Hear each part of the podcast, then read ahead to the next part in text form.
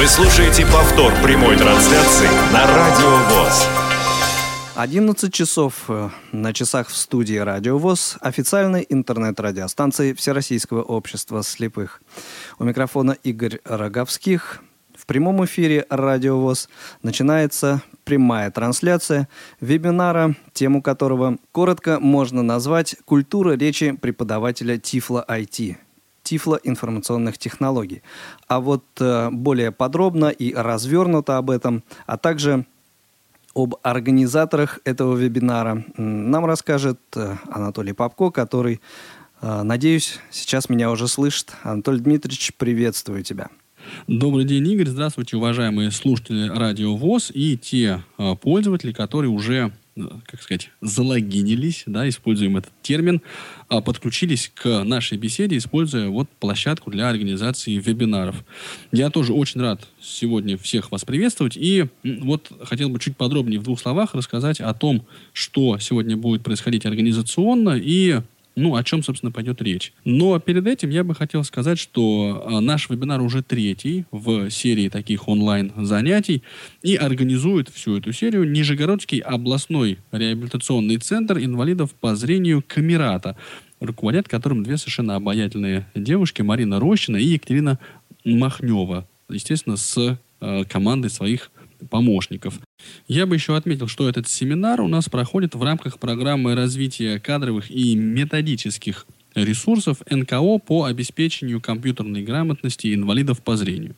Пару слов о том, как сегодня будет э, происходить наше общение. Я думаю, что первую половину, где-то э, час до 12, может быть, с небольшими копейками, я бы хотел поговорить, поделиться с вами своими представлениями вот, о том, как э, можно было бы организовать обучение тифлоинформационным технологиям. И особенный упор хочу сделать на то, что мне э, всегда приятно общаться с аудиторией. Поэтому, если у вас будут комментарии, замечания, э, какие-то мысли по ходу того, о чем я буду говорить, пожалуйста, не стесняйтесь, присылайте их или в э, чат, в окно беседы того приложения, в котором, собственно, у нас с вами проходит э, вебинар или, соответственно, на skype radio.voz. Ну и еще такое дополнение, что телефон редакционный телефон Радио ВОЗ 8 499 943 3601 работает и в данную минуту уже открыт для ваших звонков. Их содержание в текстовом виде мы э, передадим Анатолию, а в эфир выводить звонки э, начнем уже э, во второй части нашего эфира, то есть где-то после 12 часов по Москве. Да, еще одна важная, уже такая содержательная оговорка, которую я хотел бы ну, прямо подчеркнуть двумя жирными линиями. Значит, все, что я говорю, да, это исключительно, ну, вот мое представление, мое понимание. Я не склонен не навязывать, да, то вот, э, ну, как-то то, то, о чем я буду говорить, да, не, э, ну, обсуждать, конечно, я всегда готов и делаю это с удовольствием, просто каждый раз, когда я буду говорить, преподаватель должен то-то, то-то, то-то, пожалуйста, сразу, ну, мысленно подставляйте, что по мнению А.Д. Попко, да? Ну и окрашиваете это соответствующим образом. То есть, если я вам сильно не нравлюсь, значит, делать надо наоборот. Если я вам, э, ну, если кажется, что я говорю какие-то дельные вещи, ну, тогда, может быть, имеет смысл прислушаться. Я каждый раз оговариваться, что это всего лишь мое мнение, и, пожалуйста, ну, как бы исходите из этого, эм, я бы, ну, не хотел, потому что это будет отвлекать нас. Вот. Э, это, эту мысль я подчеркнул. И она связана с тем, что не так много у нас знаний, таких эм, твердых и уверенных в сфере э, ну, вот, тифлотехнологий и обучения инвалидов по зрению компьютерным технологиям. Вот, еще у меня одна стоит организационная реплика в повестке дня. Смысл ее такой. Э, значит, наша беседа сегодняшняя будет в первую очередь направлена именно на людей, которые сталкиваются с проблемой обучения инвалидов по зрению э, использованию компьютера, ну и всякой другой Э, техники. То есть, конечно, э, широкому кругу слушателей, да, она тоже может быть любопытна. Вот. Но, но э, все-таки я буду в первую очередь ориентироваться на людей, которые ну, имеют практический опыт преподавания, ну и, может быть, обучения, да, то есть те, кто сами учился. Может быть, вот ваше мнение мне тоже интересно, конечно. Ну, а так, вот если вдруг вы, уважаемые слушатели, начинаете скучать, да, Вот, у меня есть рецепт. Вы сразу пишите мне в чат, какие-нибудь вопросы задавайте. Вот, потому что, ну, альтернативный вариант это только пережить. Э, ну, значит, то, что сейчас у нас происходит. Все. Э, убрали мы все эти организационные, наверное, э, моменты э, из поля нашего внимания и можем непосредственно приступить ну, к теме нашего разговора. Если есть какие-то комментарии, дополнения, да, ну вот контакты вы знаете, пишите. Э, у меня э, одно добавление. Еще раз хочу напомнить наши контактные э, данные. Телефон в студию Радио ВОЗ 8 499 943 3601 и skype radio.voz работают для ваших вопросов уже вот прямо сейчас с этой минуты. Все, Анатолий, я умолкаю. Нет, я всегда рад тебя слышать, ты же знаешь. Спасибо. Значит, смотрите, вот э, тема, конечно, звучит так. Вот культура речи преподавателя Тифла IT. Но э, вопрос, который я бы хотел поднять, он ставится несколько шире. Вот. И э, вот почему. Да? То есть у нас есть такой, у нас э, незрячих пользователей компьютерной техники и тех, кто пытается ее освоить, есть такое одно э, патологическое, я бы сказал, свойство. Да? Мы никак не ориентируемся на визуальность интерфейса. Вместе с этим интерфейсы, да, то есть то, как выглядит э, компьютер, то, как выглядит экран монитора, то, как выглядит операционная система, элементы управления, вот э, а, все это разрабатывается с сильным упором на визуальное восприятие. И чем дальше, тем больше. И особенность э, ну, что значит, а, разрабатывается с упором на визуальное восприятие. Что значит визуально, интуитивно понятный интерфейс? Да? Это что? Это означает на практике, что человек, который э, смотрит на экран, он глаз зрительно получает информацию о каком-нибудь объекте, например, о кнопке. Он понимает, что с ней надо делать, например, нажать, да, кликнуть мышкой. И что в этом случае произойдет. Да, ну, например, э, начнется воспроизведение вина какой-нибудь музыки, ну или в какой-нибудь другой программе, да. Вот, а нам для того, чтобы это все понять и этим всем воспользоваться, нужно каким-то образом, другим образом, эти сведения получить. Да? И а, вопрос, ну, собственно, вариантов здесь не так уж много. Эм, то есть преподаватель, вообще говоря, должен сам понять эту систему. Дальше он должен ее вер, а, ну, для себя упорядочить, да, то есть понять, э, привести в систему свои знания. Дальше он должен вербализировать, то есть сказать, да, то, что он, э, то, что у него внутри, значит, осело.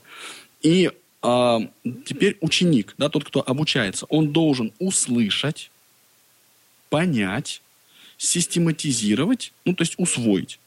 Вот, собственно, как э, ну, строится обучение. И мы а, с, вот с, в сообществе преподавателей, я, к которому я себя, честно говоря, причисляю до, до сих пор, хотя ну, такого постоянного опыта преподавания у меня вот в данный момент нет, да, то есть систематического. Вместе с тем я вот преподавал э, порядка двух лет в институте Реакомп, где в том числе проходили и э, преподавательские курсы. Это было не столько обучение, сколько именно обмен опытом, и поэтому, э, ну, вот эти занятия были очень ценны. И многие проблемы, о которых я говорю, они вставали как раз вот тогда, э, когда э, мы общались именно ну, с теми людьми, которые на практике сталкиваются с э, проблемами преподавания. а кроме этого, я еще много э, людей да, обучал на такой спорадической, то есть нерегулярной основе, э, ну и плюс вот занимаюсь технической поддержкой. И как раз вот все, что я говорю, оно вот, что называется, произрастает именно из этой моей постоянной практики. Вот, значит, теперь эм, я просто хотел бы еще рассказать, где, э, в каком месте общих знаний о э, вот тифло-компьютерных технологиях находится то, о чем, ну вот я сейчас рассказываю. Э, в прошлый вебинар э, вел Владимир Николаевич Давыденков, мой очень близкий друг и очень квалифицированный преподаватель. И у него в общем и целом, я надеюсь, что он выскажется сегодня э, по вот всем этим вопросам, да, ну, я позволю себе его позицию сформулировать. Она имеет право на существование, и она очень ценна. Да? То есть, прежде всего, э, человек, незрячий пользователь, должен столкнуться на практике с теми проблемами, которые э, ну вот мы хотели бы, чтобы он научился решать. Человек приходит за компьютер, его надо сажать за компьютер, говорить «Здравствуйте, это компьютер, работайте». Да? Ну, это я утрирую, конечно, но идея такая, что максимум практики. Да? И человек э, в этом, как бы, что, что дальше происходит? Человек начинает, встает перед проблемами, начинает пытаться их решить, ему подсказывает тренер, подчеркиваю это слово, да, тренер, и э, ну вот таким образом, э, сталкиваясь на практике с проблемами, преодолевая их при помощи тренера, э, человек начинает потихонечку и постепенненько плавать. Да? То есть посылка такая, чем меньше теории, да, тем лучше на вот этом самом начальном этапе.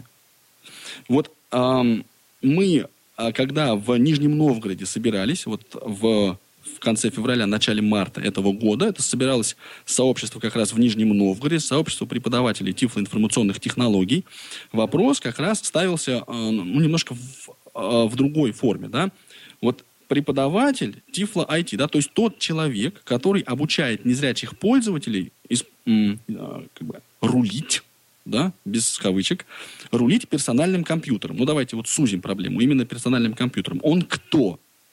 И дальше два варианта. Тренер, да, или педагог, да, то есть преподаватель. Причем, э, что значит тренер? Тренер – это дрессировщик.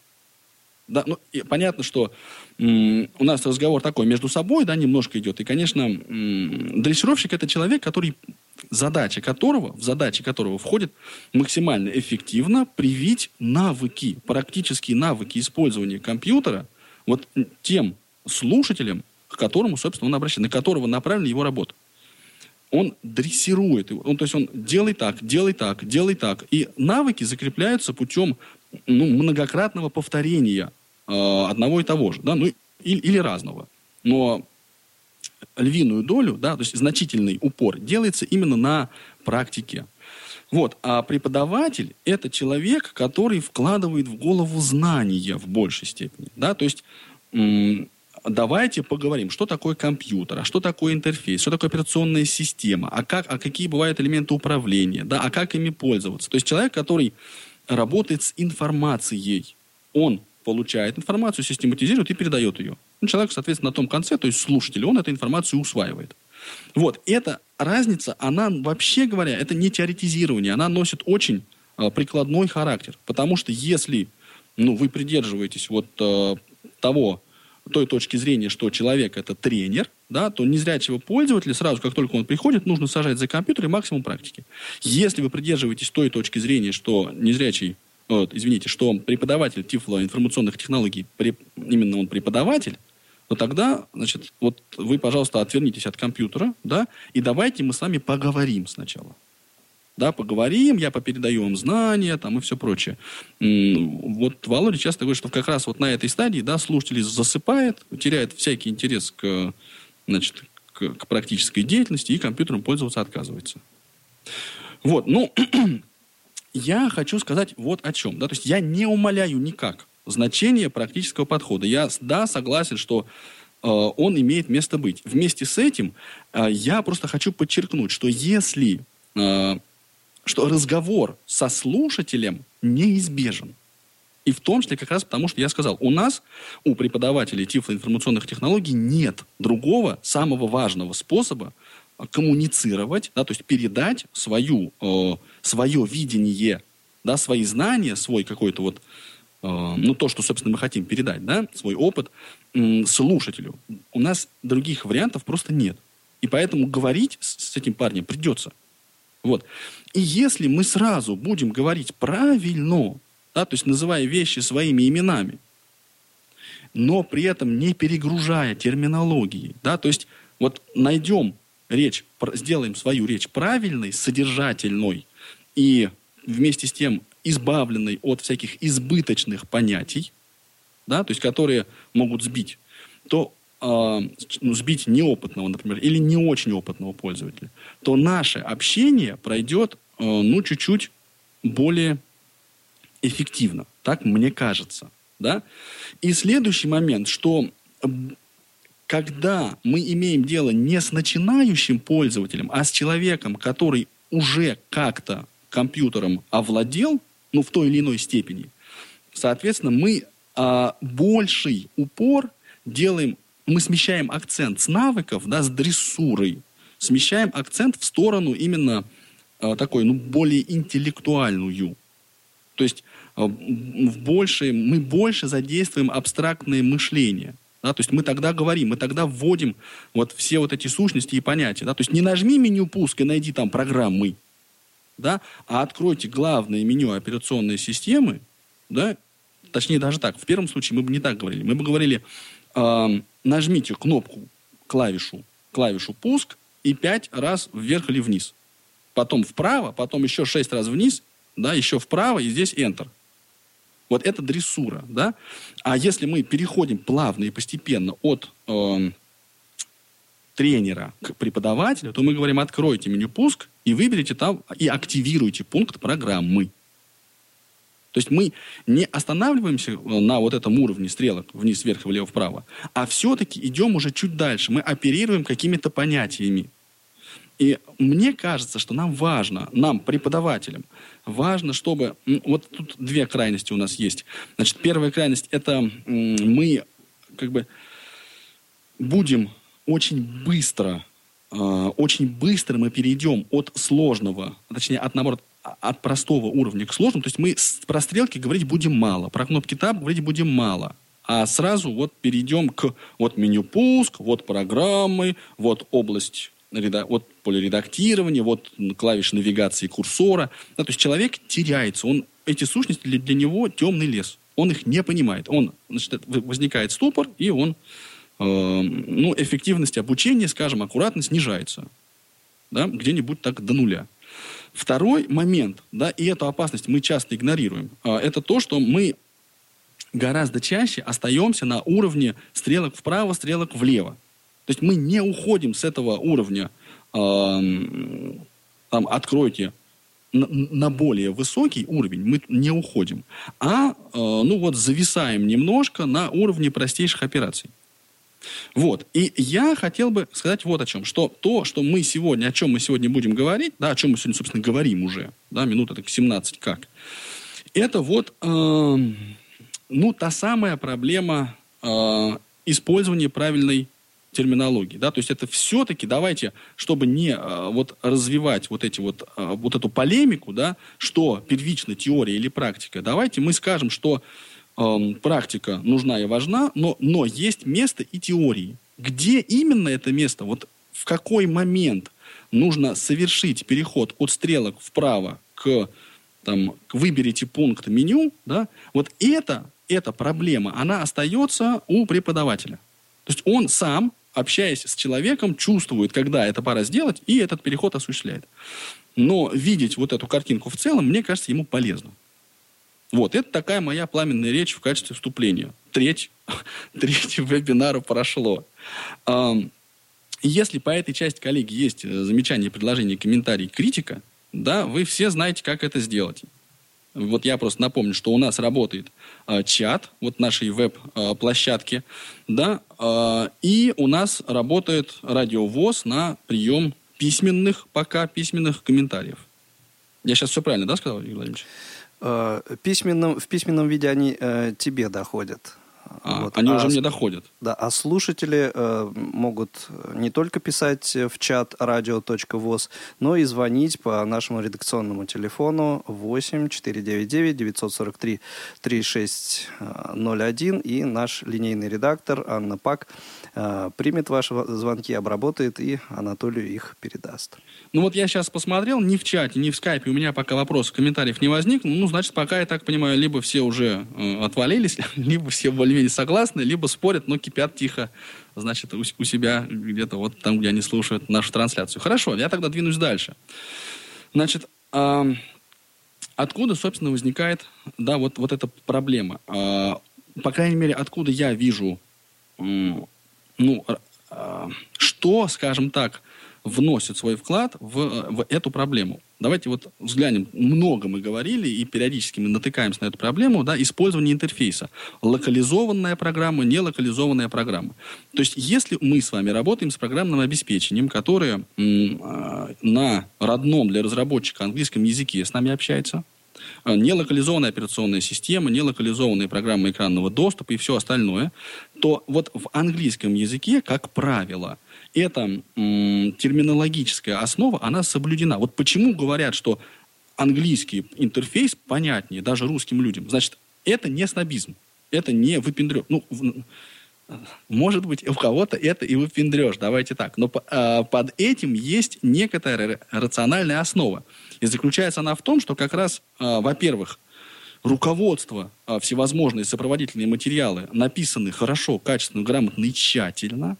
А во-вторых, последовательность интерфейсов реализована. То есть э, дальше я буду говорить, апеллируя к конкретным э, программным э, средствам. Да, то есть мы сейчас до сих пор в сообществе незрячих пользователей компьютерной техники учим слушателей использовать операционную систему от компании Microsoft, это семейство Windows, да, и, как правило, мы используем программу экранного доступа JAWS или NVDA. Да? У меня больше практики работы с JAWS, поэтому я и обучал я э, исключительно вот JAWS.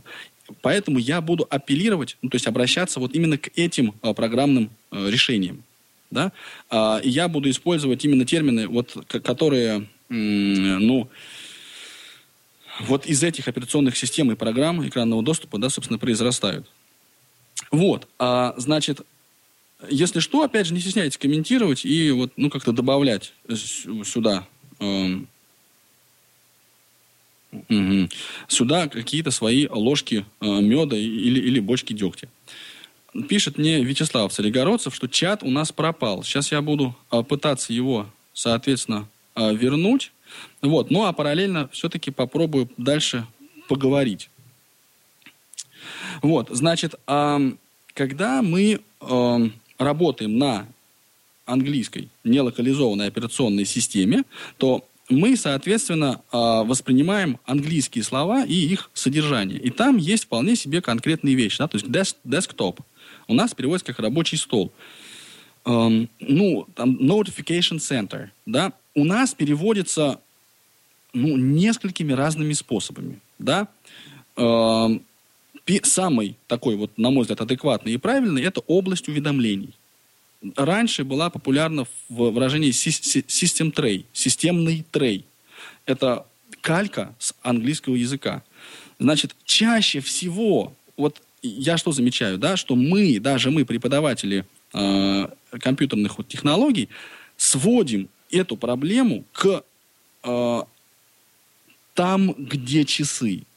Да, вот это, это вот справа внизу, там, где часы. То есть это фактически, как будто мы, зная английский язык, вот я знаю, вот Игорь Владимирович тоже более или менее знает, и нам надо бы обсудить на нем э, кое-какие проблемы, вот, но мы вместо того, чтобы сказать «I», да, и назвать правильно букву, говорим «и» с точкой. Вот э, это «и» с точкой. Ну, и вот, палка с точкой. Да, ну, палка с точкой, это уж совсем беспредел, но да, вот. И, в общем, это, ну, э, как мне кажется, да, свои, значит, э, свои, ну, отпечатки накладывают суровые. Вот мне уже начинают поступать э, комментарии первые. Я, если можно, вам их почитаю, ну, просто чтобы, чтобы разнообразить нашу беседу. Ревкат Гордиев. Я считаю, что с каждым... Ну, что ж ты будешь делать? Вот она, современные технологии. Попробуем еще разочек. Значит, я считаю, что с каждым учеником должна быть золотая середина между теорией и практикой. Причем место этой золотой середины зависит и от уровня преподавателя, и от уровня ученика. Безусловно. Безусловно. Это как бы мысль очевидная, с ней я согласен двумя руками. И вот мой сегодняшний спич, да, такой пламенный, направлен в основном на преподавателей. Я постараюсь вот такую часть с выводами сделать ну, достаточно яркой.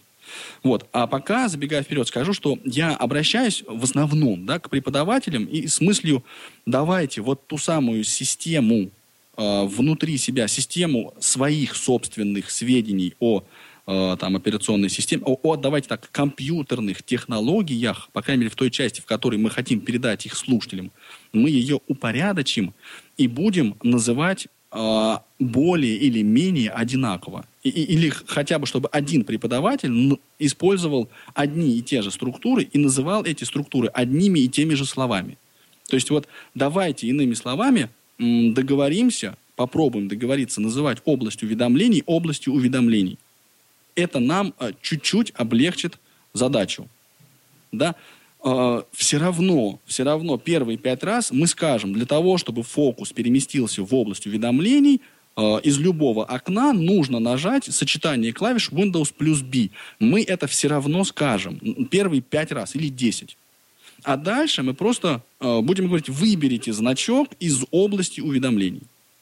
Не, вот, а системный трей, систем трей, там, где часы и все прочее, вот это все мы оставим, естественно, для того, чтобы ну, наша бытовая речь была более разнообразной, да, ну и для того, чтобы просто, вот, чтобы человек, который будет читать статью в интернете, да, столкнувшись с выражением «там, где часы», да, понял, что речь идет об области уведомлений. Да? Вот, вот это моя мысль. То есть преподаватель, э, как мне кажется, должен владеть вот этим э, пониманием и этой терминологией, ну и соответствующие выводы, соответственно, э, делать. Да? И регулировать это не по воле э, как бы, случая, да? а именно осмысленно. Вот, вот к чему я призываю.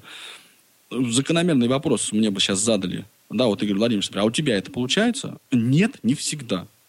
Нет, не всегда. Потому что у меня есть склонность уйти ну, к теоретизированию. Но это, я думаю, заметно по нашей сегодняшней передаче. Вот, значит, эм, ну теперь давайте вот э, непосредственно поговорим о том, что, собственно, мы, э, что и как и чем э, мне хотелось бы называть. Но перед этим отметим еще одно свойство вот этой системы компьютерных знаний. Э, связность да, мы с вами сталкивались со слушателями, которые, ну и вообще с людьми, которые для того, чтобы запомнить телефон, например, раскладывают его на, э, на, на ну, вот это произведение представляют в виде множителей. Да, ну то есть там 212, 24, 48. В принципе, ну, достаточно очевидно, что 212 это 2 и 12, 24 это 12 на 2, 48 это что такое 12 на 4? М, вот, уже понятно. Уже а, что происходит вот сейчас? То есть я а, обращаю внимание на этот номер телефона, и я думаю, я э, накидываю еще каких-то для себя, собственно, э, ну, связок. Наверное, это называется якори. Да, по крайней мере, Павел Обиух, с которым мы тоже так касались этой проблемы, он все-таки как-никак кандидат педагогических наук, вот, он э, называл э, мой подход, да, вот якорением и используем этих самых якорей. Может быть. Может быть. Мне именно важнее сейчас су- суть, а, а не название ее. Хотя, наверное, это противоречит тому, что я говорил. Но тем не менее. Значит, эм, вот важная, важная черта, важная составляющая этой системы – это ее э, связность, да, логическая, э, то есть предсказуемость. Э, если я понимаю, вот я дальше это продемонстрирую. Если я понимаю, что такое курсор, я понимаю, что такое навигация курсора, то я пойму и что такое, э, например, клавиши быстрой навигации. То есть, э, конечно, преподаватель мне, вводя эту сущность клавиши быстрой навигации, он мне пояснит, да, что это. Но я уже буду подспудно готов к восприятию. Вот да, пример, смотрите. Значит, курсор мы вводим как, ну или как точку, или как палец, который перемещается, или как, э, значит, вот наш, наше внимание, то, на что мы смотрим, тот, тот объект, с, чем, с которым мы работаем. Курсор ввели, ну, этот сложный момент, ну, так или иначе. Мне иногда из моей практики приходилось пальцем водить по экрану и синхронно нажимать стрелки. То есть вот буквально доходило э, до того, что мы перемещаем наш э, фокус на рабочий стол, и, соответственно, на первый элемент, понятно, что он расположен а, слева вверху, да, скорее всего. Мне причем здесь даже не важно, где он расположен. Ну вот давайте думать, что там компьютер а, в Windows 7 или мой компьютер в Windows XP, если кто-то еще этим пользуется, на рабочем столе расположен слева вверху. И дальше вот люди, которые не понимали, что такое курсор, я один палец ставлю его левой руки на экран, второй ставлю на курсорные стрелки да, нажимай вниз. И мы это делаем синхронно. Палец перемещается а, по экрану вниз, стрелка, ну, и человек пальцем нажимает на стрелку. А теперь нажми вверх. Да? И вот а, может быть, конечно, может быть, вам покажется, что это какой-то детский сад там и все прочее. Вот мне моя практика э, показывает, что это один из очень эффективных способов объяснения, особенно затыки, ну, преодоления затыков таких психологических. Знаете, человек не понимает, что такое курсор, особенно люди, которые никогда экран не видели. Да? Вот. Э, ну, конечно, с теми, кто ослеп поздно не представляет себе так, так, такого рода вещи, да, такого рода понятия, с ними проще. Курсор и курсор. Вот, ввели. Значит, что такое навигация курсора? Вот ты а, нажал вниз, и курсор изменил свое положение. Он вниз перешел. Вот видишь, у тебя палец, да? Ушел вниз. Это процесс перемещения курсора, синоним навигация. Значит, стрелки курсорные, которыми ты пользуешься, это клавиши. На клавиатуре у нас клавиши, а не кнопки. А, это клавиши навигации, то есть перемещения курсора. Вот если надо, сделаем паузу, если надо, не делаем, это уже конкретная технология. Теперь э, перескакиваем э, эдак через часов, наверное, 20 занятий, да, и берем тему работы в сети интернет с этим же э, слушателем. Там происходит какая ситуация? Значит, вот здесь уже, вот мне кажется, да, есть место для разговора, для теории. То есть у нас есть виртуальный курсор. Почему он виртуальный? Потому что на экране его нет, его не видно, да. А почему, кстати говоря, вообще он есть? Да, почему, почему, откуда у нас берется виртуальный курсор, откуда его название, как бы зачем он нужен. И вот это, даже вот это понятие, да, я э, в свое время тоже пытался вводить. Да, то есть объяснять каким-то образом. Виртуальный курсор, он потому что его не видно. А зачем, как бы, э, почему он вообще есть? И вот здесь дальше идет небольшое объяснение. Дело в том, что э, зрячий пользователь персонального компьютера не нуждается в курсоре для чтения текста незрячий пользователь э, компьютера, он остро нуждается в курсоре, чтобы вообще хоть что-то делать. Понимаете? Вот именно курсор, он выступает в качестве инструмента. И тогда что возникает? Значит, когда э, два человека, э, слева зрячий пользователь, справа незрячий, открывают один и тот же документ в программе Microsoft Word, э, тот, тот, который слева, да, э, все смеялся, все шутил, он глазами просто ведет по строчкам. Тот, который справа, незрячий, он вводит, перемещает курсор. Курсор э, нашего зрячего пользователя, он как стоял в начале, э, там слева вверху, да, этой страницы с текстом, так и стоит. Курсор физически, да, нашего незрячего пользователя постоянно перемещается по экрану. Да? Но теперь смотрим на эту ситуацию с точки зрения программиста. Значит, э, весь текст, который вот и тот, и другой пользователь сейчас читали, да, он предназначен э, для редактирования. Ну, то есть его можно отредактировать. Что касается сети интернет, ситуация э, несколько иная. Да? Текст на веб-странице не предназначен для редактирования пользователями. Да? Но иначе наш курс доллара менялся бы очень быстро. И очень решительно, я думаю. Да? Потому что, ну понятно почему. Потому что каждый, кто за, заходит, считал бы своим долгом его поменять. Вот, значит, а, здесь речь идет не об этом. Значит, текст, который на веб-странице, вы его в основном читаете, а не пишете. Да, вы пользователи. И тогда у нас отпадает необходимость, у программиста отпадает необходимость в курсоре. Курсор как таковой ему не нужен. А у нас, незрячих пользователей, потребность в курсоре остается. Потому что нам надо читать текст. А читаем мы, смотри выше, вводя, перемещая курсор по тексту. И тогда разработчики Джоза изобретают костыль, виртуальный курсор. Вот. Значит, это все вот, э, ну, с той или иной степенью подробности можно рассказать. Ну, я думаю, что, конечно, человек, который далек от проблемы работы в интернете, да, наверное, а, уже бы здесь заснул. Я согласен. Да? Но человек, который, которому интересно понять, как же все-таки работает, а я, ну, верю в то, что есть среди ну, пользователи, такие люди, которым э, ну, это интересно. Вот он бы воспринял, мне, мне кажется, я верю да, в это, он бы воспринял эту информацию, ну и как, так или иначе ее осмыслил. Потому что дальше будет интересно. Дальше будет очень практически полезно. Теперь мы говорим, что такое клавиши быстрой навигации курсора. Э, мы просто вводим это понятие, да, как таковое, и говорим, ну и даем перечень команд. И на практике их отрабатываем. И у, чел- у человека в голове складывается очень правильное представление о том, что происходит. Да, почему, когда он нажимает клавишу H, э, он попадает... Кто он? Вот мы говорим, вы попадаете на заголовок, да, вот об, обычно. Нажмите H, и вы попадете на заголовок. Ну, э, правильно было бы, да, вот строго сказать, что нажмите H, и виртуальный курсор перейдет к первому заголовку. И сразу все понятно, что, ну, в частности, понятно то, что виртуальный курсор пропустит все объекты, весь текст, все содержимое страницы до этого заголовка. Да?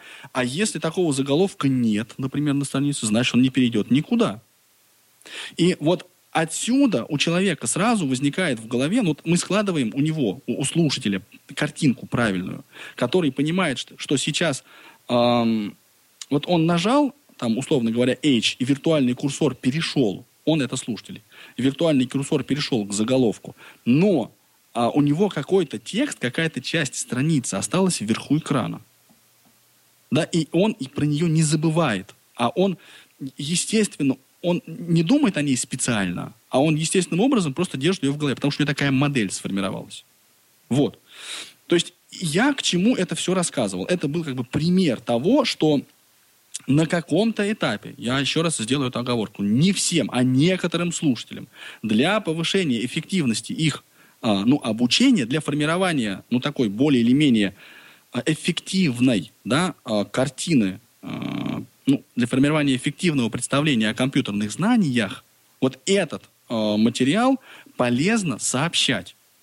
Полезно сообщать надо ли это начинать с первого занятия? Вот пришел человек, а мы ему сразу про виртуальное, значит, представление документа. Нет, не надо этого делать. А, но точно так же не надо и вот нажми клавишу H, русское Р, и ты прочитаешь погоду на Яндексе. Вот это другая крайность. И я предлагаю избегать, ну, собственно, обоих. Вот как Рифхат и предлагал. Вот, это то, ну, собственно, о чем я э, еще хотел поговорить. Давайте мы здесь немножко э, э, как бы уменьшим плотность нашей беседы, и я вот опять же призову вас высказываться э, по ну, вот тому, что я только что вам сообщил. Может быть, вы считаете, что это все не нужно, и достаточно освоил там, условно говоря, несколько команд и дальше пошел. А, или это все применимо там, к той или иной категории пользователей. Вот если у вас есть какие-то конкретные ситуации, вы можете их или в тексте, ну так, более-менее быстро описать, пожалуйста, ну вот не стесняйтесь это сделать, я прочту. Я mm. еще раз напомню наш контактный телефон. Это 8499 943 3601. Открыт для ваших звонков э, с высказываниями по вот э, теме, о которой Анатолий только что так долго и красочно говорил. Э, а также э, радио.воз, э, чат тоже работает для вас, для ваших сообщений. Вот я бы особенно с, ну, с большим интересом послушал людей, которые ну, также обучают, занимаются обучением, например, возрастных пользователей. Да? Это вообще отдельная и очень сложная категория. Ну, как сложная, такая же, как и слепые вообще, слепоглухие и кто угодно еще, да, э, люди.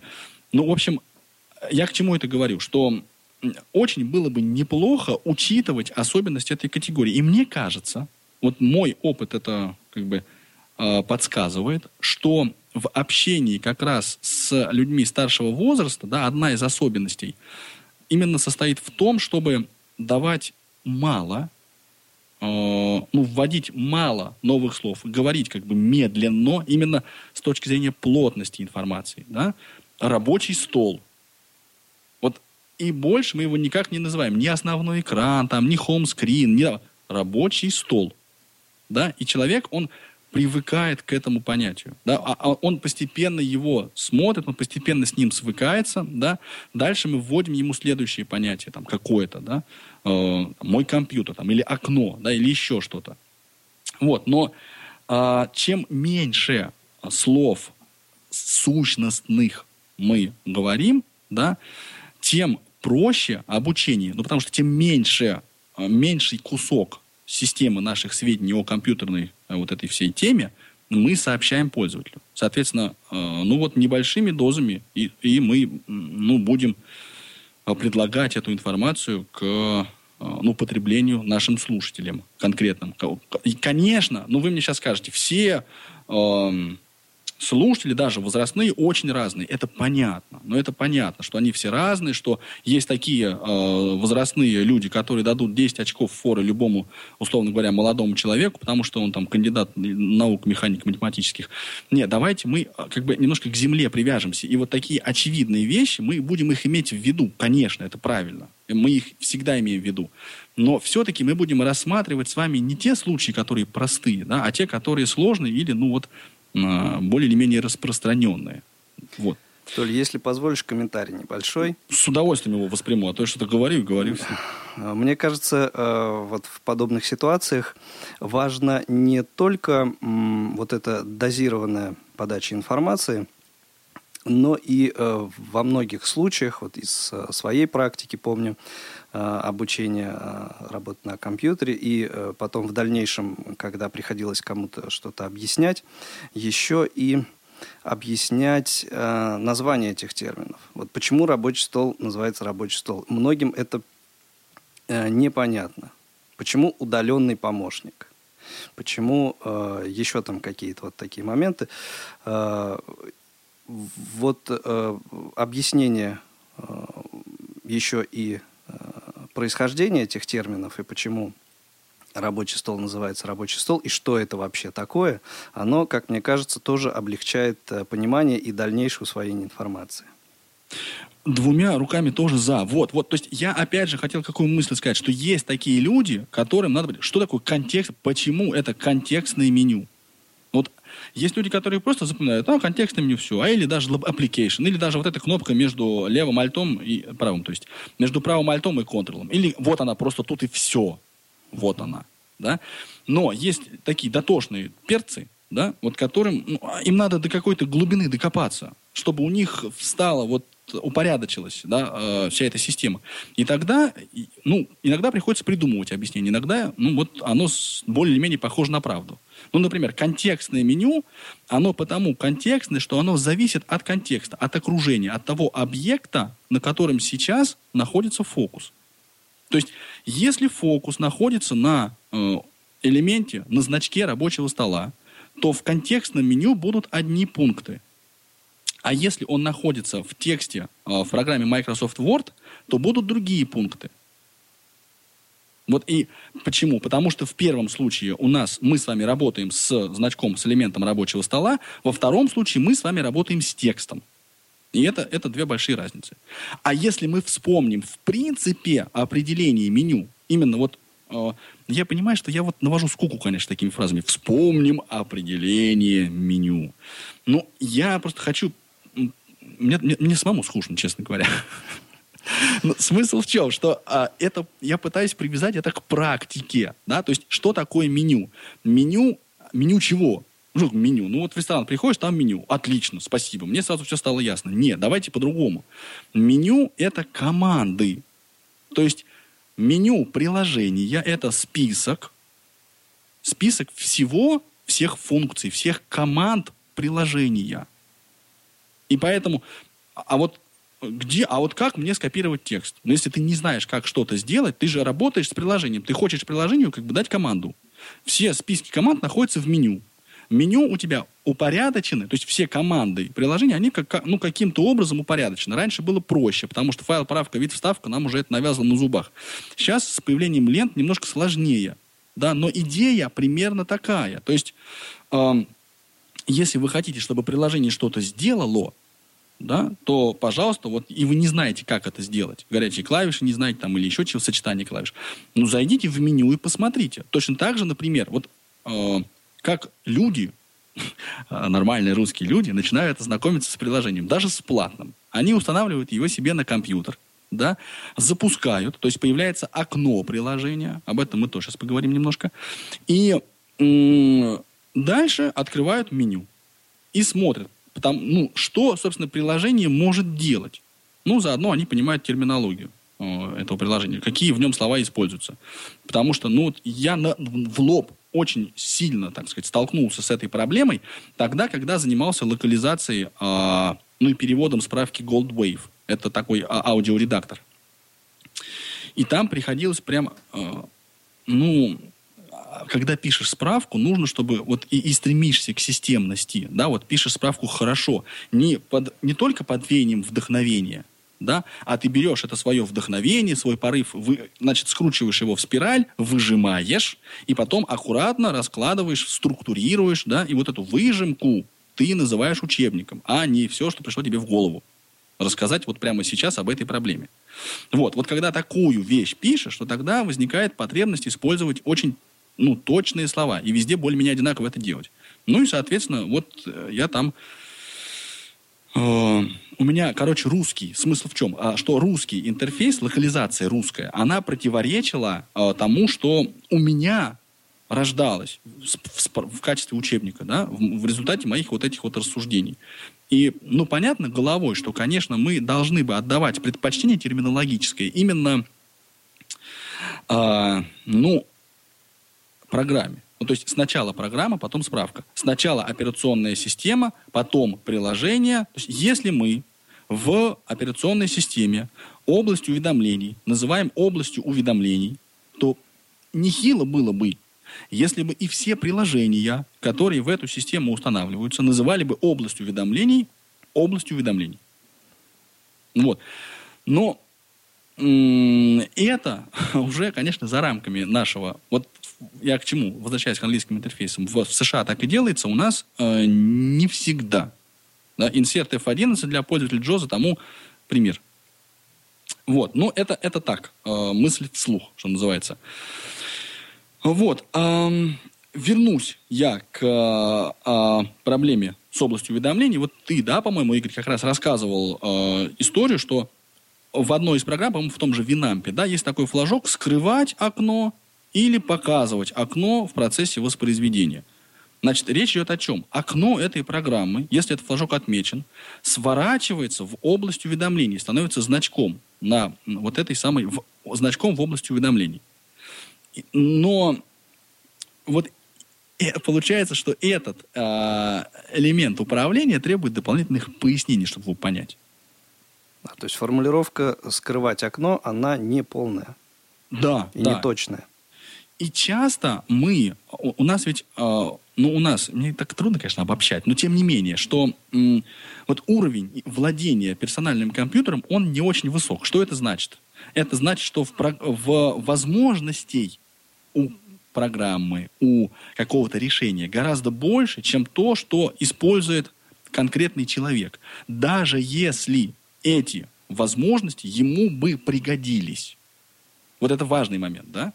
То есть э, он, потому что он не знает или он не понимает, он не потратил время на э, изучение э, ну, вот, возможностей программы. А у нас это изучение сопряжено еще вот с этими разными терминологиями, и, соответственно, отсюда возникает проблема. Очень много людей обращаются в техническую поддержку, и они, у них есть проблема, но они сформулировать ее не могут.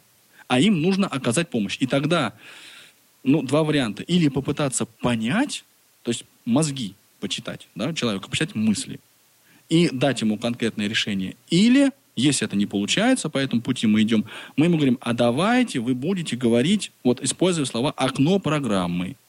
Вот вы сейчас в окне какой программы? Да, вот давайте начнем с простого. Ну и далее везде. Дайте я почитаю немножко отзывы, а то я опять увлекся. А, Вячеслав Царегородцев. Звук восстановился. Приятно слышать, да. Сулейман Анастасия. Э, спасибо, очень познавательно, но это больше применимо к пожилым пользователям. М-м, вот э, и да, и нет. Дело в том, что вот я как раз говорил, что с пожилыми пользователями, мне кажется, нужно немножко аккуратно обращаться, в том смысле, что им лишнюю информацию, им, может быть, не надо все вот эти вот э, ну, детали, да, э, которые э, ну вот, о которых я говорил, например, виртуальный курсор, почему он, ну почему он виртуальный, ладно, а вот что там в, в меню собраны команды, там, ну какие-то вот таких сложных э, дебрей, вот может быть здесь и, и не нужно давать, потому что ну и э, новая информация, она воспринимается тяжело. Мне кажется, очень важно именно одна структура, одно название. Меню – это меню. Стр, ну, там, строка меню, мне не очень нравится название. Да, вот строка меню. Ну, бог с ним. Давайте, пусть это останется строкой меню, но пусть она тогда всегда останется строкой меню. Да? Потом, ну, опять же, а почему это строка меню? Ну вот, вот есть такие вопросы возникают, то мне хочется на них ответить, потому что э, файл правка, вид, вставка расположены горизонтально. Все, точка, без мудрствований. А это означает, что... То есть мне дальше не надо говорить человеку, что э, используя горизонтальные стрелки, найдите пункт правка. Ну, он, если горизонтально расположен, то понятно, что надо влево и вправо нажимать. Но обращаю внимание, что я здесь все равно оперирую какими-то базовыми геометрическими представлениями. Да? То есть у человека должно быть понимание да, влево-вправо, вверх-вниз и все прочее. Ну, то есть, ну, это как бы такие банальные вещи, но вот вы наверняка сейчас многие, да, так улыбнулись, господи, где эти люди, которые не знают, что, вот, что горизонтально это влево-вправо. Ну, а сколько пользователей зрячих, да, или вообще людей путают это лево и право? Мы Еще путаем... есть такой момент, что понимание лево и право это одно, а то, что это на экране то же самое происходит. Люди, вот, а, поздно ослепшие, не всегда понимают. Да, да, согласен. Марина, Анатолий Дмитриевич всей душой поддерживает озвученные мысли. Считаю, что ученик должен получать понимание. Разумеется, понимание будет у разных людей на, на, на разном уровне. Спасибо, Марина Анатольевна. Сулейман Анастасия, именно с таким мне приходится работать чаще всего. Марина, всегда стараюсь привязать компьютерные понятия к жизненным. Вот, а, а давайте мы сейчас тоже об этом чуть-чуть поговорим. Значит, э, пример из жизни. Мы общаемся с... Вот в одном из наших подкастов «Доступность 21 век» мы беседуем с Михаилом Олеговичем Корнеевым, который вот разрабатывает э, сервис библиотеку онлайн AV3715.ru. И мы, разговор зашел об использовании ресурсов этой библиотеки. Он говорит, ну вот удаленная рабочая полка. И, значит, удаленная рабочая полка то, удаленная рабочая полка все. А, и возникает такая пауза какая-то неловкая. И я такой, а, а, ну это избранное, что ли? Он говорит, ну да. То есть, что произошло на практике? А, для, вот пытались облегчить задачу людям и назвать, а, вот привязать к жизни понятие. Ну, как бы вот есть у вас книги, они стоят на полке, а это удаленная рабочая полка, на которой стоят книги в нашей среде, вот, вот для меня, там, и еще присутствовали коллеги, это оказалось менее информативно, чем просто избранное. Что такое избранное? Избранное – это список закладок, да, список сайтов, а, которые а, в, ну вот, которые пользователь отмечает для себя, используя а, обозреватель, интернет-обозреватель. То есть есть там вот эта вот категория да, любимых сайтов, на которые он часто заходит. И вот она называется избранная. И нам проще было привязать электронное понятие, ну, в кавычках, да, электронное понятие, к электронной, к виртуальной реальности, чем к реальной жизни. Вот а, и мне кажется, что это речь идет об, об именно о работе абстрактного мышления, да, в некотором смысле. Ведущий радиовоз Игорь Роговских. А, это, я так понимаю, Слава пишет, что, что, что происходило в, в, в суровых условиях отсутствия а, вот, подключения нашей веб-площадки. Так, Олег. А, Копосов. Олег Копосов. А, город Ессентуки. Я показываю навигацию по таблице вот следующим образом. А, поворачиваю, поворачиваю внутренней стороной его ладони к слушателю, то есть внутреннюю, э, ага, я понял, ладонь слушателю. И пальцем вожу по э, фалангам, фалангам пальцев. Фаланги – это ячейки и так далее. Да, я понял идею, да, то есть получается, вот, Олег, что вы говорите, что э, ладонью к себе, к слушателю э, располагаем руку, и фаланги – это, соответственно, ячейки, да, вот э, пространство между фалангами, а, э, ну, сами пальцы – это строки. Получается, вниз по всем пальцам, да, по всем четырем. Ну, большой палец, я так понимаю, не сильно задействован, но тем не менее. Значит, это столбец, а, ну, вот строка – это палец. Да, да. Ну, речь идет о том, как обеспечить наглядность представления. Вот таким образом, таким очень практическим образом формируется то, что я не уверен, что это правильно, но тем не менее назвал для себя а, псевдовизуальным представлением, которое в условиях отсутствия визуальных представлений каких-то, да, у нас в, сами в голове, у, у слепых, тотально слепых пользователей, не так много э, вот этих картинок, что называется, давайте так скажем. И вот Олег, вы сейчас как раз рассказываете о том, как сформировать, как забить эту картинку в мозг пользователя. Она там в голове таким образом появляется. Да, это очень важный, на мой взгляд, инструмент для обучения. Марина. Это, наверное, проблема разных поколений, разных систем понятий. А, Олег соглашается, совершенно верно.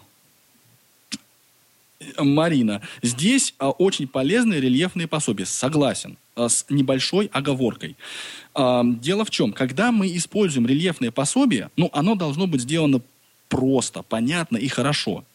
Качественное рельефное пособие способно а, ну вот, упростить формирование этого псевдовизуального представления. Некачественное рельефное пособие э, способно расстроить пользователя, потому что просто не поймет, что там нарисовано и как. Э, может быть, э, ну, это первый аспект. Второй аспект, что, к сожалению, у нас не так много альбомов. Вот я до сих пор знаю, что многие используют учебник Сары Морли, да, это Windows 95, прошу прощения, на дворе 2014 год. Вот. Но используется это пособие для того, чтобы э, ну, вот, показать расположение клавиш на клавиатуре, как выглядит окно, кнопка и все прочее. То есть как выглядят э, те или иные интерфейсы, э, ну, операционные, ну, те или иные элементы интерфейса операционной системы. Давайте я тоже буду пытаться говорить грамотно. Делаем пособие сами. Да, я понял. Я понял. Вот если сами делаем пособие, то это, конечно. А, хорошо, это то, что было у нас в чате, я почитал. Теперь давайте я а, на скайп вот обращу внимание. По-моему, там тоже было несколько сообщений. Ух ты, причем не несколько, а прямо для возрастной категории. Сейчас я попробую и читать, и, и, и говорить одновременно. Так, сейчас, сейчас найду, секунду. А, чувствую себя ведущим на «Эхо Москвы» практически. Значит, э, редакция «Адиос» Ираида э, Латкина пишет, для возрастной категории уместно применять метод дрессуры. Вот, вот о чем мы говорили. Да, вот я склонен согласиться, так вот в первом приближении. А, дальше. Ревкат а, Гордиев. А в практике мы используем только отдельные возможности программы, а другие не используются вообще и остаются за, за рамками. Конечно, но опять же, это, эта мысль достаточно такая, ну, как бы естественная, да, очевидная. Вопрос-то в другом. А, а ведь мы же с вами работаем над формированием э, учебной программы. И во многом мы, вот человек, который преподает, э, определяет, что, чем и как будет использовать слушатель. Если мы сами не знаем, как сделать оглавление в Варде, то наш слушатель точно этого не узнает. А если мы знаем, но не пользуемся, произойдет то же самое. Потому что, скорее всего, мы, мы расскажем, ну, так вяленько, да, ну, как бы, а вот еще можно оглавление создать. Да, ну, ладно, хорошо. А где-то, да, в меню посмотришь. Ну, ладно. Будет он пользоваться? Нет. А вот а, если все-таки а, расширить, да, вот, ну, как бы, не хочется говорить слово заставить, да, но если все-таки поупражняться в этом, то возникает сразу очень много таких вещей, которые способны резко повысить эффективность работы. Ну, например, да, давайте я пример приведу просто. Э, использование клавиш быстрого доступа да, существенно сокращает время на поиск тех или иных элементов управления. Я сказал, как бы абракадабру, понятно, но сейчас мы разберемся с этим. Вот опять же, если мы ввели понятие элементы э, управления, да, как ох ты, прошу прощения, я, э, значит, вынужден тут сделать небольшую паузу и, взглянув на часы, сообщить, что я увлекся настолько, что сейчас 11 часов, почти 12. А, Игорь Владимирович, у меня к тебе есть предложение организационного свойства. Давай я еще минут 10 э, поговорю, а потом мы сделаем паузу. Да, возражений никаких абсолютно нет. Отлично. Я надеюсь, что наши слушатели тоже нет. Но они сегодня такие, такие послушные, тихие, не шумят, не шуршат конфетами. Очень, а говорить одно удовольствие, я вам так скажу. Мы к такому повороту событий были очень даже готовы. Хорошо, я понял. Так вот, а, а если мы с вами да, вводим понятие элемента управления, и опять же, когда я говорю, что мы вводим понятие, это означает, что мы вводим его э, экологично, да, вот как обычно говорит Владимир Николаевич Давыденков, да, то есть мы вводим его мягко, неназойливо, и в конечном итоге человек, наш слушатель, он его использует, да, то есть он, он понимает, о чем это речь, и он чувствует себя комфортно. Он не превозмогает каждый раз себя для того, чтобы такие слова говорить. Вот если он использует, э, наш слушатель, и мы в ним вместе, э, такие слова, как элементы управления, да, то тогда мы ему говорим, а есть еще клавиши доступа к пунктам меню и элементам управления. И он понимает, о чем идет речь. Он понимает, что если нажать, например, Alt-F, э, то откроется ну, меню файл, давайте так скажем, да, что есть вот такие вот э, сочетания клавиш, которые могут существенно повысить э, эффективность его работы. Ну, быс- он быстрее будет работать. Да, то есть он не будет, что называется, э, ну как это сказать, он не будет э, тратить много времени на то, чтобы нажать клавишу Tab, да, последовательно перемещаясь по элементам управления. Но это случится, это произойдет именно тогда, когда он, ну вот, будет комфортно себя чувствовать с этими, ну как бы сущностями, с этими структурами, да, вот так вот э, я бы сказал. Вот, и, ну и тогда это довольно быстро все усваивается. А вот э, уже вот это само сочетание, да, клавиши быстрого доступа к пунктам меню и элементам управления, которые очень часто путают с клавишами быстрой навигации. Но вот сейчас уже, да, вот когда все это разложено и уяснено, да, вроде бы этой путаницы, ну, по идее, быть не должно, да, вот. Но опять же, понимаете, вот я каждый раз с, с, немножко скатываюсь на то, что кому это в, конечном итоге нужно, насколько нужно слушателя насиловать вот этими знаниями. И вот мой ответ, я еще раз его просто повторю, хотел бы, чтобы он красной нитью проходил, что насиловать не нужно. Давайте давать это, это тем, кто способен это воспринять и кому это нужно. Вот, вот я к чему как бы призываю. Так, а, про отдельные возможности программы я поговорил. Олег Шевкун пишет. Окажется, я этого молодого человека знаю. Дум, думаю, преподавательскому сообществу было бы полезно выработать глоссарий, терминологический термин... О, вот оно. Сейчас он прямо наступает на, на, на больную мозоль. А, глоссарий, терминологический справочник, а, задачей которого было бы формирование и внедрение единой системы понятий. Я с этой мыслью прожил, ну, не, не два, хорошо, ну, полтора года своей работы э, вот начальником отдела информационных технологий Института Реакомп. Она вставала периодически, до сих пор не решена. Кто-то скажет, неважно. Согласен, да, наверное, это не, не самая жизненно важная проблема. Но если все-таки ее решать, я бы вот к этому решению тоже, так сказать, подключился и в нем поучаствовал. Потому что я очень живо помню, как мы сами с нашими... Э, вот с коллегами мы не могли договориться, как мы не понимали друг друга. То есть сидят два преподавателя, и они не понимают, что один говорит другому. То есть на понимание уходит время. Вот как раз возвращаемся к тому, с чего я, собственно, начинал. Да? Мы с Игорем более или менее владеем английским языком, но пытаемся объяснить слово scholarship да, по-русски. То есть вместо того, чтобы сказать scholarship и воспользоваться этим понятием, мы будем... Ну, это нечто вроде стипендии. Хотя ты понимаешь, что от системы образования Соединенных Штатов, она а, вот немножко отличается от нашей системы. Дальше мы начинаем говорить про отличия, и понеслось. И понеслось. Вот. Ну, в общем, предложение от Олега а, Валерьевича, давайте создадим глоссарий. Давайте. Мне кажется, что это будет очень хороший, ну не то чтобы итог, не хочется говорить слово итог, но очень хороший практический результат э, нашего общения с вами, да, ну и вот работы этих Тифло, э, ну и точнее той программы, да, которую вот Марина и Екатерина э, организовали и как бы с честью проводят. Э, давайте чуть дальше. Олег Шевкун дополняет. Кстати, именно на э, минималистическом подходе к введению понятий основан интерфейс программы Dolphin Guide. Думаю, ее разработчики задавали себе многие из тех вопросов, которые мы сейчас обсуждаем.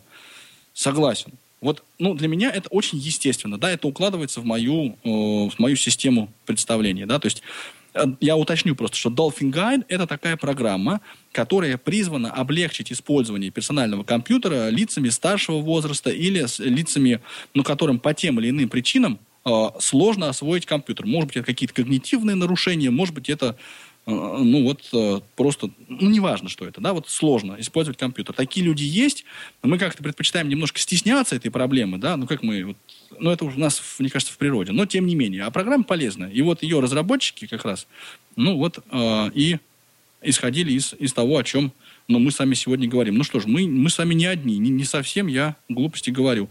Значит, много еще пришло сообщений на Skype. Да, сейчас я постараюсь их по, э, почитать еще. Так, и тут тоже терминологически. Сейчас, сейчас, сейчас, сейчас, сейчас, секундочку. Преподавательскому сообществу полезно выработать глоссарий. Это я уже читал. Олег Шевкун дополняет, читал. Редакция Адиос. Олег продолжает. И тут тоже э, терминологическая путаница. Мы упускаем различие между э, hot case и quick access keys. Да, вот, и, вот hot case это как бы сочетание клавиш. Quick access key это как раз клавиши быстрого доступа. Да? Вот, а, ведь еще очень важно вот эти слова перевести, перевести правильно и так, чтобы они не криво звучали на русском языке. Это очень сложная задача. Очень сложная задача. Потому что, ну, как бы вот, а, Игорь, да, вот мы же с тобой говорили сейчас рабочий стол. Ну, для нас это, ну, может быть, мне так кажется, но мне, у меня есть такое ощущение, что для многих слушателей это вещь, которая не привязана к компьютеру. Это абстрактное абсолютно понятие. Вот, вот, вот, вот, вот, вот. Хорошо. Так, ну, эм, 12.06 э, это время. Значит, сейчас я вроде... У меня, конечно, есть еще много мыслей, которые хотелось бы, соответственно, э, э, сказать. Э, но давайте я что-нибудь оставлю, ну, сохраню хотя бы небольшую тайну. Вдруг меня когда-нибудь еще пригласят провести одно э, такого рода, одну такого рода беседу. Э, если есть какие-то вопросы, предложения, пожелания, то я так понимаю, Игорь, у нас время еще есть. Мы сейчас сделаем небольшую паузу, да, э, и дальше, если есть у вас, уважаемые слушатели, интерес какой-то, если есть что сказать, ну вот будет возможность выступить. Я надеюсь, что, ну, как бы на, на обратную реакцию, поэтому, что называется, никуда не уходите. Совершенно верно. Сейчас будет небольшая музыкальная пауза, а после э, музыкальной паузы мы уже начнем принимать э, ваши звонки по э, телефону, ну, точнее, продолжим принимать ваши звонки по телефону 8 499 943 3601, но уже у нас будет возможность э, выводить их э, в эфир. Также э, продолжит свою работу skype radio.voz. Итак, встретимся э, буквально через несколько минут.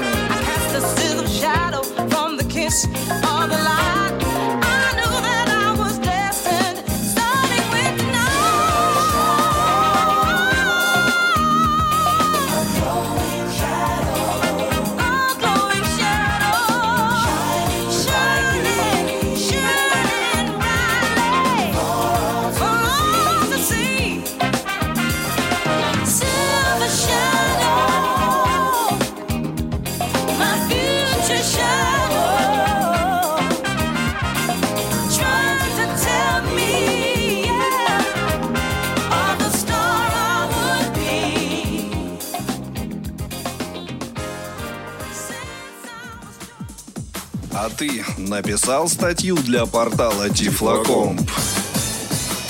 К десятилетию портала Тифлокомп объявлен конкурс авторских статей и руководств, посвященных использованию компьютерных технологий людьми с нарушениями зрения.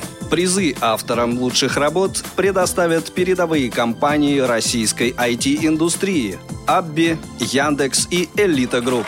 Прием работ на конкурс заканчивается 30 сентября 2014 года. Подробности на портале по адресу www.tiflocomp.ru Информационная поддержка «Радио ВОЗ». Официальная интернет-радиостанция Всероссийского общества слепых. www.radiovoz.ru Прямой эфир на Радио ВОЗ.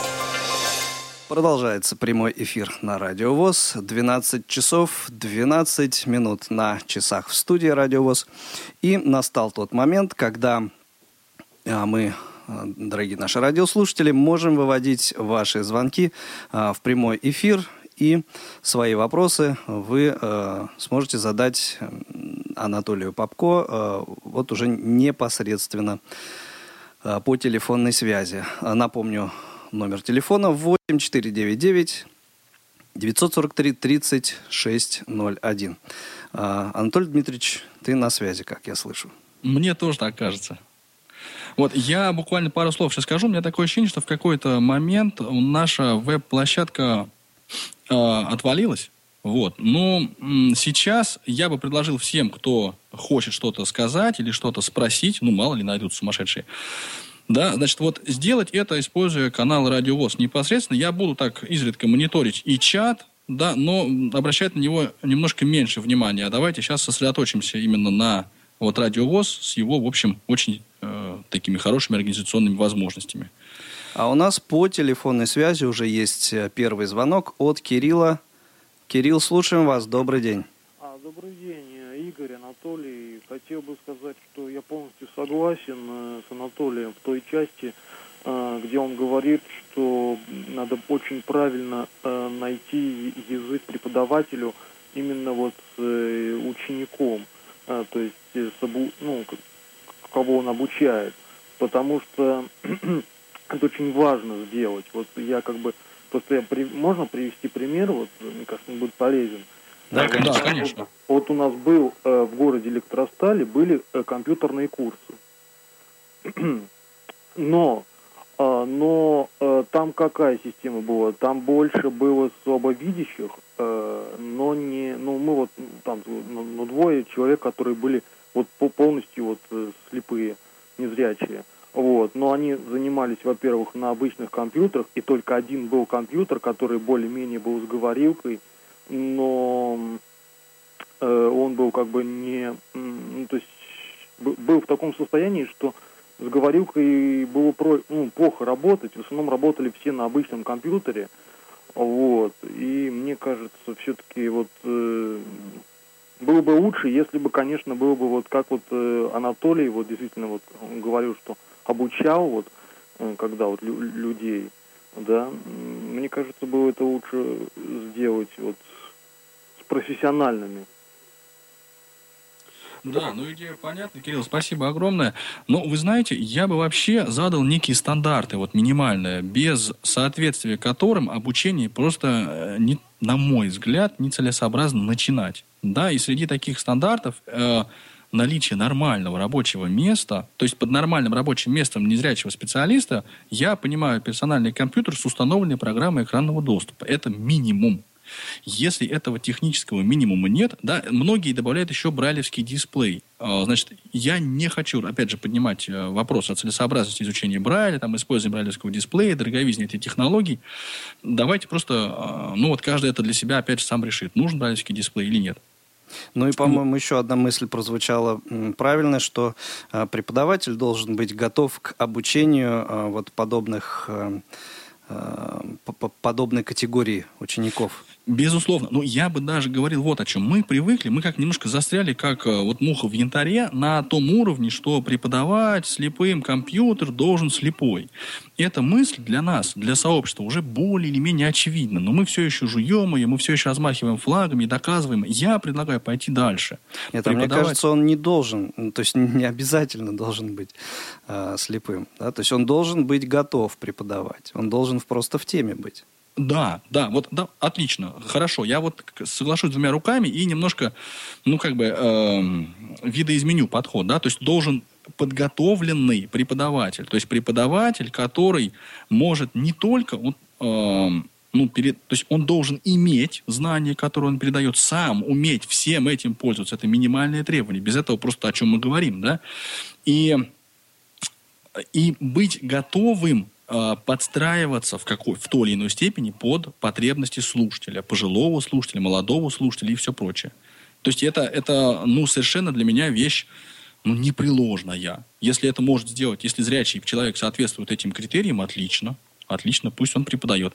Если, ну, как бы, но практика, опять же, показывает, что в полной мере освоить программу экранного доступа зрячие люди просто не могут потому что у них по, по разным причинам. Потому что если у тебя есть, ну, как бы, условно говоря, деньги в кармане, да, то ты вряд ли пойдешь бомжевать и голодать. То есть, если ты видишь экран, то ты не сможешь, незачем тебе его ну, отказываться от его использования, ну, разве что, разве что ради спортивного интереса, ну, или вот для того, чтобы поучить незрячих использовать компьютерные технологии. Но мне очень тяжело представить себе человека, который бы вот в пол зрячего человека, у которого нет необходимости осваивать такой вот острый, насущной, собственной необходимости осваивать э, программу экранного доступа, и он в полной степени не овладел. Ну, Сог, соглашусь, э, но, скажем, вот для обучения каких-то на первоначальных этапах на первоначальных этапах азы какие-то, здесь вполне такой вариант, мне кажется, возможен.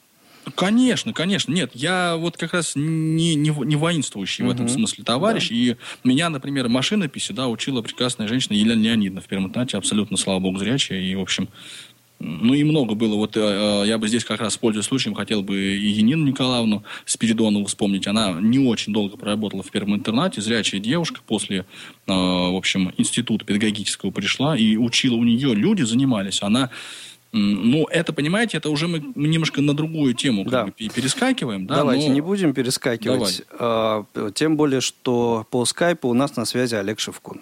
Вот. Олег отлично. Валерьевич, приветствуем тебя. Да, добрый день. Привет всем. Как слышно? Отлично слышно. Как ты ощущаешь себя в роли слушателя радиовоз? А, оказывается, радиовоз очень интересно слушать. Вот это, mm-hmm. это замечательно совершенно. Но есть несколько мыслей по сегодняшнему вебинару, если можно, хотел бы ну, просто высказаться и поделиться, и поставить вопросы также. Анатолий. Собственно, для этого и, и все. Спасибо. А, ну, во-первых, а, ну, просто из опыта мне а, до, ну, в свое время довелось активно, ну, до сих пор доводится активно сотрудничать с компанией Freedom Scientific, небезызвестной всем нам. И там есть очень четкие правила. Причем на этих правилах настаивают. И если кто-то когда-то из сотрудников от этих правил отклоняется, а, ну, бывают проблемы. Бывают проблемы достаточно серьезные. Особенно если отклоняется не первый, там, а второй, третий раз. А, правило, например, заключается в том, что один и тот же элемент элемент управления или один и тот же элемент интерфейса всегда должен называться одинаково. Да? Вот мы не можем сказать сначала это назвать, я не знаю, System Tram, потом это назвать системной областью, потом это назвать областью уведомления. Вот во всех документах, в любом материале, во всем, что выпускается, во всем, что готовится, будь то в программах, будь то на сайте, будь то в учебных курсах, это все всегда должно называться одинаково. А можно где-то в примечании сказать, особенно в учебных учебных курсах, что вот это может еще называться так-то и так-то, ну, в связи с тем, о чем ты говорил, да, Анатолий, что угу. ну а вдруг человек столкнется со статьей где по-другому. Но вот есть редактор, который совершенно четко сидит и выверяет, ага, вот здесь человек от, от, скажем, отступил от э, терминологии. И скажу даже больше, я надеюсь, не выдам ничьих секретов в данном случае, да, а даже во внутренней переписке между сотрудниками э, пытается руководство создавать вот эту культуру, когда человеку говорят, человек указывает, что мы даже между собой должны выработать вот этот единый стиль общения. Мы называть вот эти вещи должны одинаково. Потому что если мы не будем это делать между собой, то у нас, значит, вот это выйдет за пределы корпоративной культуры и будет разброс в нашей документации, в наших материалах и так далее. Может быть, это слишком суровый подход подход. Но вот, вот, вот так они решили. Именно потому, что потом все упирается в преподавание, все упирается в то, как это людям объяснять. Как это сделать на уровне всей страны, всего русскоязычного сообщества, вот не знаю. И вообще возможно ли это и нужно ли это? Но эта мысль очень-очень понятна, она мне очень близка. То есть, конечно, в каком-то смысле это упрощение коммуникации. Да? То есть мы мир делаем проще и понятнее. Да? Но мне кажется, в данном случае для, с точки зрения эффективности усвоения знаний это очень полезно. А вот тут дальше есть вопросы. Хотелось бы услышать твое, твой комментарий и твои мысли. А, да, вот мы сегодня говорили о клавишах быстрого доступа, говорили о том, что вот мы нажимаем A, нажимаем H, переходим к заголовку. Мы нажимаем, нажимаем там uh, U, переходим к следующей непосещенной ссылке и так далее. Вот в России мы ориентируемся на английские названия. Да? Даже в переводах того же самого локализации JAWS и Magic остаются H, остаются P, остаются U, остаются L, то есть остаются все ну, известные нам клавиши быстрого доступа, как в английском. В некоторых других странах а, это не так. А, mm-hmm. Если бы мы в России шли путем других стран, мы бы изменяли эти клавиши тоже. У нас бы было Z для заголовков, у нас бы было А для абзацев и прочее. Вот насколько, с твоей точки зрения, извини, насколько правильно а, и насколько мы можем настаивать, чтобы человек, осваивая компьютер, должен был еще и осваивать английский язык? Это вот обязательно, это вот просто мы так решили, у тебя лично, ну и, кстати, может быть, у других слушателей тоже, не вызывает это вопросов, возражений и так далее? Вопрос очень непраздный. Да, я полностью согласен. Потому что многих людей, когда вот им начинаешь говорить, что вообще неплохо было бы выучить не то, что английский язык, а английскую раскладку клавиатуры, у них как бы, а зачем? Да вот, да это, наверное, сложно. Там, да я в школе учил э, корейский там, и все прочее. Вот э, это первая мысль. Вторая мысль, что, между прочим, э, локализаторы того же э, э пакета прикладных программ Microsoft Office пошли как раз по пути э, ну, вот, перевода функций. Да, например, вот. там... Да, да, это, это момент очень э, как бы сложный. Вот я, м, да, писать сумм по-русски, да, с одной или двумя м, проще ли это? Я, честно говоря, не знаю. Мне кажется, что здесь важно именно единство то есть по-хорошему, да, давайте мы примем какое-то решение и будем его придерживаться. Вот любое в данном случае единое решение, оно было бы лучше, чем вот разброд и шатание, которые мы постоянно имеем. Лично я склоняюсь как раз к ну вот сейчас, в нынешней ситуации, мне кажется, что то, что мы используем букву H, а не Z для заголовков, это ну, а, более или менее оправдано еще и в том смысле, что у нас нет, к сожалению, вот устоявшейся терминологии. Ну, хорошо, с заголовком понятно, ну, с таблицей понятно, там, а с текстом? Вот на Т это текст или таблица? Ну, в общем, возникнет много вопросов, на которые надо будет искать ответы. В условиях неустоявшихся терминологического понятийного аппарата ответы будут спорными и как-то не крути. Соответственно, кому-то они понравятся, кому-то не понравятся. И сколько сил идет на внедрение просто этой системы и каковы будут последствия этого внедрения, пока вот я сказать не могу, я не знаю. Вот мне надо думать сильно, много, спрашивать, узнавать, да, для того, чтобы э, вот какое-то мнение по этому поводу сформировать. Пока сложившаяся ситуация, она такова, что мы в основном опираемся на англоязычные термины. Да? И вот herring у нас.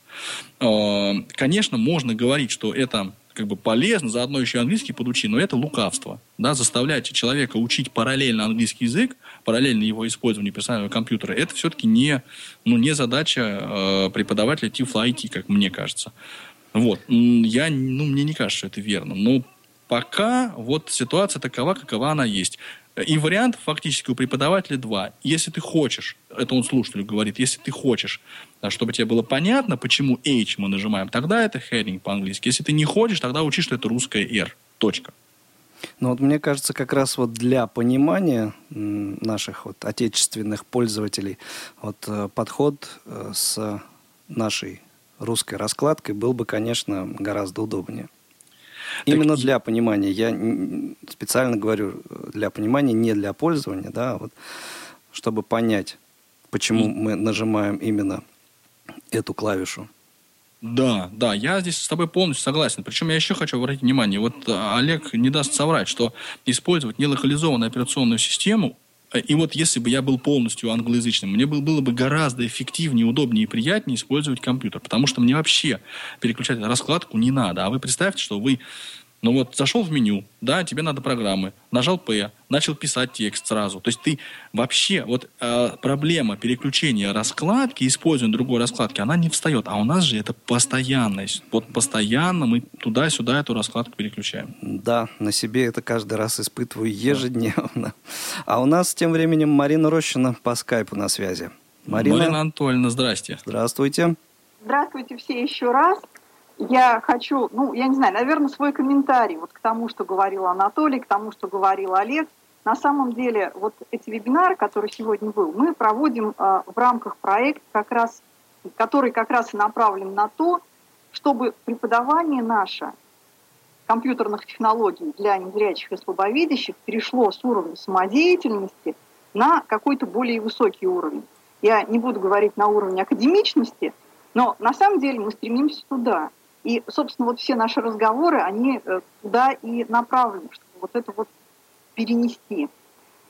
Мне эта тема очень-очень близка.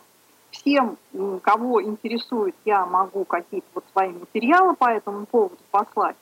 И если кто-то помнит наш предыдущий курс, у нас был дистанционный курс, который назывался «Тифлоинформационные технологии в социальной интеграции инвалидов по зрению», вот там мы эти темы тоже пытались обсуждать. Темы преподавания, а, темы вообще формирования представления о том, что происходит у незрячего пользователя.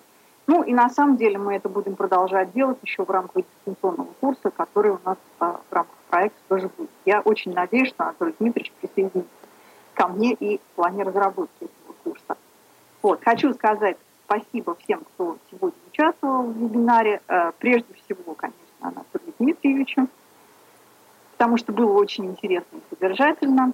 Ну и, естественно, Радио ВОЗ за то, что оно у нас так здорово информационно Спасибо вам.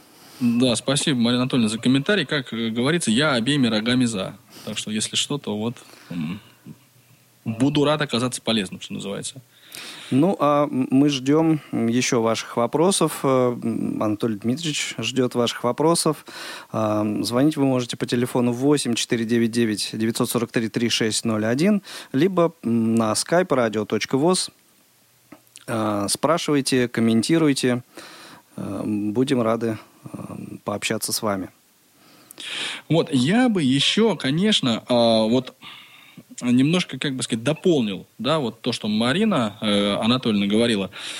А когда мы говорим э, вот о переводе в, ну вот, преподавание тифлоинформационных технологий ну, в некую такую академическую плоскость, да, речь не идет о таком воинствующем переводе. То есть не давайте мы, значит, все разрушим до основания, а затем мы наш, мы новый академический мир построим. Речь немножко, как мне кажется, не об этом. Речь о том, что мы сейчас находимся вот на э, том уровне, на котором мы сейчас есть. И давайте мы добавим к тому уровню, который сейчас есть, академичности. Не для того, чтобы каждого пришедшего слушателя насиловать э, определением понятия меню. Да, таким, чтобы он вызубри. Да? Вот не для этого, нет. А для того, чтобы ну, у тех, кому интересно, была возможность эти знания и сведения использовать. Вот мысль ключевая, она, как мне кажется, именно вот в этом состоит. Конечно, все равно, все равно, и здесь вот, я надеюсь, что Владимир Николаевич тоже, Давыденков, вот э, так или иначе объявится и прокомментирует Значит, о том мы тут без него уже рассказали все, о чем он говорит и думает. Но тем не менее, значит, вот что э, не надо всех и каждого грузить вот этими определениями академическими, и все равно начинать придется именно тренеру. То есть человеку, который прививает навыки, да, то есть все равно будет э, вот основной посыл это садись э, за компьютер и начинай решать проблемы. А уже только потом, да, как, если и когда это уместно, ну вот тогда начнутся все вот эти вот меню, это список команд приложения. А главное меню – это список команд операционной системы, а также приложений, которые в ней установлены. Владимир Николаевич Давыденков, возможно, скоро позвонит нам в студию. А пока у нас на скайпе э, Олег из Есентуков, если я не ошибаюсь. А вот как раз я сообщение читал. Олег, здрасте. Добрый день. Добрый день, Олег. Слушаем вас. Меня слышно, да? Да, очень хорошо. Я вот э, э, по поводу клавиш быстрого доступа в интернете хочу сказать следующее. Э, что э, главное, не важно, как она называется, H там или э, Z, да, заголов, э, Z заголовок. Э, главное ученику преподнести и показать ее, чтобы он так, чтобы он ее запомнил, для чего она нужна, а не как она называется. И вот у нас э, на курсах мы, э, в частности, я э, рассказываю с той точки зрения, что вот, особенно если человек раньше видел, читал газеты, я ему объясняю, что вот ты же газету читал, читал, прежде чем ты начинал ее читать, ты же просматривал заголовки, да. И вот с этой точки зрения вот, человек начинает запоминать, что прежде чем начинать читать всю страницу, надо ну, пройтись по заголовкам, а уже какая-то клавиша, H или Z, это уже, я думаю, не столь важно. Э, важно научить его, чтобы он запомнил, какую клавишу нажимать. Ну, э, я вот как раз говорил о том, что в случае там Z э, или H человеку, не знающему английского языка, конечно, гораздо проще соотнести букву Z и заголовок, чем H и header. Ну да, идея понятна. Олег, вот я можно тоже немножко прокомментирую. Смотрите, да, да. вы фактически говорите о чем? Как вы пытаетесь перенести опыт человека, который у него был в нормальной, в офлайновой жизни, на его работу в сети интернет. И вы говорите, что да, вот если удастся это перенести, вот этот опыт, то тогда э, это, это важнее, эта задача важнее, чем э, то, как называется, вот э, называется ли это клавиша быстрого доступа, или это клавиша, э, там, как мы, клавиши быстрой навигации виртуального курсора. Вот это все как бы лирика, а вот важно, чтобы перенесли. Я с этим не спорю, потому что, ну, тут, ну, потому что не спорю. Но я бы хотел сказать, что вот как раз понимание того, как называется, да, может э, способствовать э, более эффективному использованию. Вот я про что говорю. А так, да, конечно, и, да. Да, конечно, я тоже не спорю, что главное, ну, опять же, можешь э, просто преподнести, допустим, H это то, э, то английское слово, да, допустим. Э, никто не заставляет его это прям учить, но он зап- услышит, я думаю, и запомнит. И опять же, где она расположена, эта клавиша на клавиатуре, э, тоже, думаю, нетрудно за- запомнить. А, вот понимаете, угу. мы с вами каждый раз, вот каждый раз и в процессе преподавания происходит та же беда. Мы сразу, мы скатываемся сначала с э, заголовков, потом на клавишу H, потом где она находится на клавиатуре. Вот о чем мы говорили, да, что, угу. ну это примерно то же самое, что если бы мы сейчас с Игорем, да, я вот ему сказал бы вот ну, там S как доллар, да, то есть, ну, это, это Да, да, это вот самая большая проблема да, тоже, когда да. начинает объяснять, что S как доллар. Я говорю, ну, я, допустим, никогда не видел, как она выглядит. Вы покажите, да, где да. она находится на, на клавиатуре. Вот, э, это же проще чем S как доллар. Да, но я к тому говорю, что когда мы а, беседуем о а, вот эм, а, о навигации виртуального курсора, хорошо бы, чтобы человек уже ну более-менее плотно усвоил, где находятся клавиши на, э, ну, как бы на клавиатуре, где они находятся. И вот если мы это делаем, то тогда э, ну, нет необходимости, да, условно говоря, и как они называются тоже. А, потому что альтернативный путь, это, э, и он возможный, кстати говоря, вот список команд, угу. русская R, заголовки, русская ну, то-то, то-то, учи. Ну, Завтра да. не придешь, дашь зачет. Да? То есть, ведь это тоже, в принципе, это способ возможный. Он не очень как бы, нам да. с вами нравится, да, понятно, потому что это как бы, бессмысленно. Но в общем и целом, ты заголовки читал, ты газету читал? Читал. Заголовки там видел? Видел. Вот тебе список, эр это заголовки, иди учи. Вот что-то здесь, на мой взгляд, что-то не хватает. Вот я к чему. Ну, может, может быть, да. Спасибо, ну, Олег. Да, спасибо, спасибо большое. большое. Спасибо. Ваше. Спасибо. Спасибо. А у нас тем временем а, по телефону Александр. Александр, да, Александр вы в эфире. Здравствуйте. Вы могли бы быть в эфире, Александр. Алло. Вот, Алло. Вот. Это я просто вовремя не нажал кнопочку. Александр, слушаем вас. А, да, я хотел бы поговорить а, по поводу а, подхода образования клавиш и меню и собственно говоря, о Камерате, э, то, что у нас э, был разговор. Да, говорите. Да, Александр, слушаем вас. А, да, здравствуйте, Анатолий, здравствуйте, Игорь. А, рад вас приветствовать. Дело в том, что вот а, я, к сожалению, так получилось, что м, очень поздно к вам подключился, очень... Александр, вы нас в трубочку слушаете, не по радио, а в телефон. Да, там дело в том, что по радио идет задержка, поэтому если вы как бы от э, интернет-радио откажетесь на время нашего общения, будет очень правильно. А, я к вам пытался дозвониться заранее. Дело в том, что ваш подход по поводу объяснения, какие функции, над, над какими объектами можно совершить, Александр. Выключите, пожалуйста, радио и слушайте нас в телефоне. Иначе общаться Иначе сложно будет. общение очень затянется сильно, да. Алло, Александр. алло, можно говорить? Вы говорите, да, но слушайте нас при этом в телефоне, а не по радио.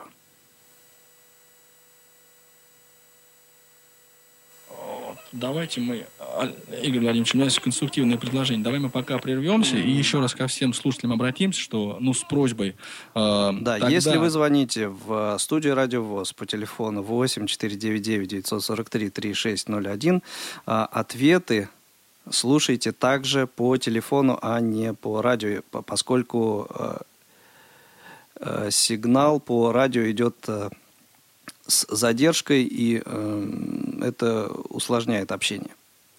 Ну и я еще сразу подчеркну, что очень часто вы оказываетесь сразу уже в эфире. То есть вы можете, в принципе, когда вы здороваетесь, получается так на запись, что вы здороваетесь два раза. Поэтому просто сразу прям начинаете лобово говорить, есть вопрос. И вот если вас останавливает наш контент-редактор, да, говорит, нет, Линейный подождите, сейчас я вас редактор. выведу в эфир, то тогда вот, Мгм. тогда, соответственно, вы уже понимаете, что вы в эфире. Не перезвонил ли нам Александр? Нет, пока Александр нам не перезвонил, поэтому а, мы можем продолжить а, разговор. Ну да, тогда я, значит, этим и займусь. Просто вот очень-очень характерная у нас вот произошла сейчас с Олегом беседа.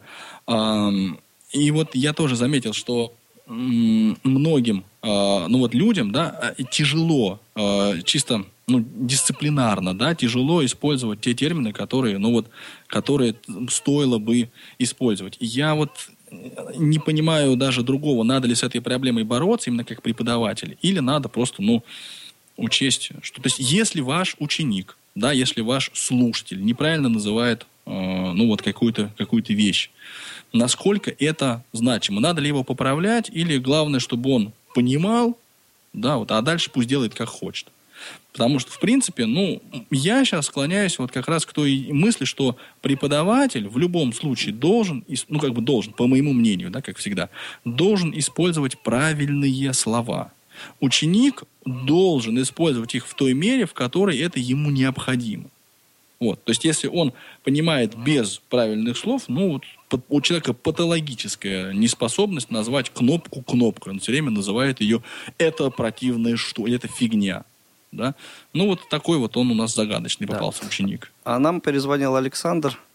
Ну, Давайте отлично. попробуем еще раз. Александр, слушаем вас, вы в эфире. Да, алло.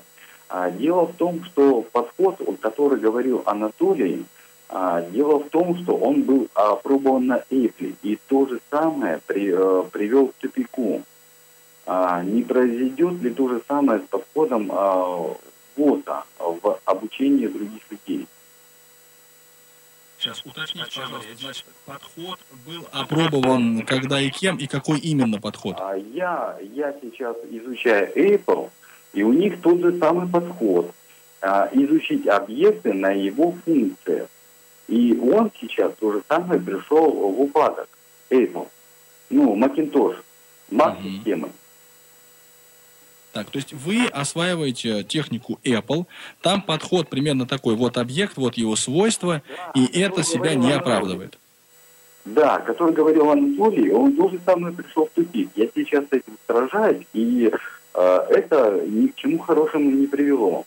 А вот центр Камерата, вот действительно, а, пытается стандартизировать вот это все, собрать и популяризировать для того, чтобы был выработан определенный, скажем так, определенный понятие, определенный, вот как раз о том, о чем говорил Олег Валерьевич. Я, честно признаться, не очень понимаю, как бы, а, какой подход привел в тупик. Мне кажется, что Олег, э, в общем и целом, э, ну, говоря про использование одинаковых терминов, ну, он мою мысль в некотором смысле развивал. Если я, ну, как бы, может, я, конечно, что-то не уловил, то тоже такое всегда возможно. Ну, хорошо, мысль понятна. Я о другом хочу спросить. Вот очень много, на самом деле, людей, которые говорят, нет, это не... Вот Э, вызывает такой подход отторжение какое-то, да, то есть нет, это не нужно, это неправильно. Когда я начинаю говорить, а что вы можете предложить вместо этого? Ну хорошо, вот Александр, а как иначе делать? Давайте говорить неправильно, давайте не придерживаться системы, давайте всегда говорить о стрелках, или давайте смешивать эти уровни. Давайте вот не будем говорить, откройте меню пуск, а нажми клавишу пуск, там три раза стрелкой вверх. То есть вот это давайте тогда, то есть или, или, или как? Эйпл на самом деле пошел по самому простому варианту. Джаз пошел по самому сложному варианту. Угу. Ну, то есть, ну, я, собственно, опять же, я вот оговорюсь, что то, что я предлагаю, да, ну, собственно, эта мысль довольно очевидная, мне кажется. Никакой вот Америки, да, дополнительной я здесь не открываю, что есть... Э, есть, есть некая система понятий, да, и вот сначала мы осваиваем на одном уровне, потом на втором уровне эту систему, и, ну, вот так вверх и поднимаемся. Она совсем, вот э, мой подход, да, ну, как мой, не мой, а вот то, о чем я говорю, э, такого рода подход, он не исключает академизм в преподавании, не исключает там слов «нажми теперь стрелку». То есть, если человек забыл... Именно для этого и создан был камерат. Анатолий, вот а. именно для этого и создан был камерат, чтобы вот это вот все... Э, скажем, объединить и научить людей разбираться в, этом, в этой паутине. А для этого нужны мы, преподаватели. Вот другое дело, что э, камера сейчас только стоит на пути вот этого всего дела. А, mm, как это хорошо. будет э, получше, э, получше как бы сделать. Вот это Значит, бы хотелось. Смотрите, да, я идею понял. Но я говорю о существе подхода, а вы говорите об организации. Давайте поговорим об... Да, хорошо, камерат стоит на этом пути, отлично. И я вот пытаюсь свой вклад в камерату внести. Вот таким вот э, образом. Надеюсь, что я, ну, чуть-чуть хотя бы камерате это сделать помогаю. Да, Александр, спасибо. Спасибо большое за ваш звонок, за ваше мнение. Именно за Олега Валерьевича, то, что он говорит о том, что это объединить. Единственное, что, э, скажем, тот, кто нас слушает, если найдется такой деятель, который это сможет себе объединить, ну, было бы очень хорошо. Ну, то есть за глоссарий вы выступаете. Ну, отлично, значит, мы с вами в этом вопросе совпадаем. Я тоже выступаю за глоссарий. Если найдется барин, который приедет и нас рассудит, я готов тоже, да, вот, значит... Возможно, возможно, Анатолий Дмитриевич, этим барином будет Владимир Николаевич Давыденков, который до нас дозвонился таки. Да, неужели? Да, Владимир Николаевич, слушаем вас. Да, добрый день, действительно. Мы скучали, Владимир Николаевич. Ну, я, я долго дозванивался. Я, видишь, видимо, из, из какой-то вашей аудитории, Анатолий Дмитриевич, меня нужно учить, как позвонить на радиовоз. Вот еще не начал говорить по содержанию, а уже, понимаешь, обижает бедного преподавателя. Уже критика. Да, э, да. На, на самом деле у меня осталось э, два вопроса к вам, Анатолий Дмитриевич. Вот э, первый вопрос, э, собственно, связан с терминологией. Мы действительно должны соблюдать терминологию. Это, в общем, наша культура такая преподавательская. Но э, вопрос в чем? Вот глоссарий. Но, к сожалению, э, мы зависим не только от себя, и мы зависим даже, страшно сказать, не только от локализаторов. Но мы зависим от локализаторов э, специальных программ. Мы еще зависим от локализаторов не специальных программ. И э, терминологию, которую бы мы могли навязать переводчикам интерфейса Windows, переводчикам э, интерфейсов программ прикладных, э, переводчикам, э, там, я не знаю, сайтов, да, каких-то веб-мастеров. Вот, к сожалению, мы не можем выбранную нами терминологию, единственно правильную, внедрить на всем э, пространстве IT, да, нам придется э, учить э, человека, собственно, альтернативным названием этих же э, пунктов. И вот как раз второй мой вопрос, и, собственно, вот вопрос в том, как с этим быть. То есть человек э, не находится в замкнутом пространстве наших курсов. Он выходит в люди, он читает статьи в интернете, он читает э, сообщения из рассылок на форумах и так далее и тому подобное. На каком этапе и каким образом давать ему вот этот букет на самом деле терминов? Как это решается? Я мысль понял. Э, вот эм, я бы предложил учить тому, э, ну, чему мы научить можем. Ну, то есть тем терминам, которые используются в, ну, в обучении непосредственно. То есть, понимаешь, ну вот хорошо, ты говоришь о там э, о, о терминах каких-то программ. Но все программы, более или менее, все разработчики меню называют меню. То, что в меню собраны пункты, э, ну, как бы пункты этого меню, да, что эти пункты отвечают за команды, которые выполняет программа, что есть окно, Знаешь, вот это-то мы можем же, ну, в каком-то объеме ну, хотя бы сформулировать. Да, У окна есть ну, заголовок, рабочие области. Ты говоришь о простейших э, терминах. Если мы, ну, я уж не говорю о том, что даже меню мы иногда называем по-разному. Оно называется меню приложения, оно называется строка меню, оно называется горизонтальное меню. И какой из этих терминов попадется нашему ученику, как только он закроет дверь курсов, мы предположить не можем. И, или ты считаешь, что, собственно, ну вот пусть он, пусть сам здесь плывет. То есть не нужно ему вот эту всю мешанину давать. Только один выбранный термин, вот мы его употребляем, и все. Смотри, я немножко с другой стороны э, подхожу к проблеме. То есть мне кажется, что э, если вот э, мы упорядочим наши собственные знания, наши собственные слова, наши собственные понятия, то мы сможем более эффективно обучать. Вот, вот с этой стороны. И как только э, я не говорю о том, что а давайте мы создадим, условно говоря, словарь, и вот будем запрещать, как вот Олег говорил, да, все другие слова. Об этом речь не идет. Но э, для того, чтобы освоить э, вот инструментарий, это терминологический аппарат, он используется для освоения, для понимания. Да, ты Человек говоришь понял, о культуре, культуре взаимодействия с учеником. Правильно я понимаю? Да, То есть это да, культура. Да. Как решать вот прикладную программу, которую я упомянул? Вот Прикладную что, задачу. да, как вот как давать ему множество терминов? Вот как ты это видишь? Вот если мы не придерживаемся культуры вот этой упоминания, да, то мы можем назвать строку, ну строка меню, ну зайди в горизонтальное меню, зайди в меню приложения. Просто говорим, ну да, это синонимы. Это одно и то же. Вот сегодня я сказал строка меню, завтра я скажу меню приложения, послезавтра я скажу меню программы. После-послезавтра скажу строка меню. Или Джоз будет мне все время говорить строка меню. Вот то есть для меня этой проблемы нет. Если же я э, начинаю говорить с человеком культурно и говорить один термин, который мы записали с вами в глоссарии, то вот что делать с тем, что человек не знает альтернативных названий это, вот, этого, этой сущности?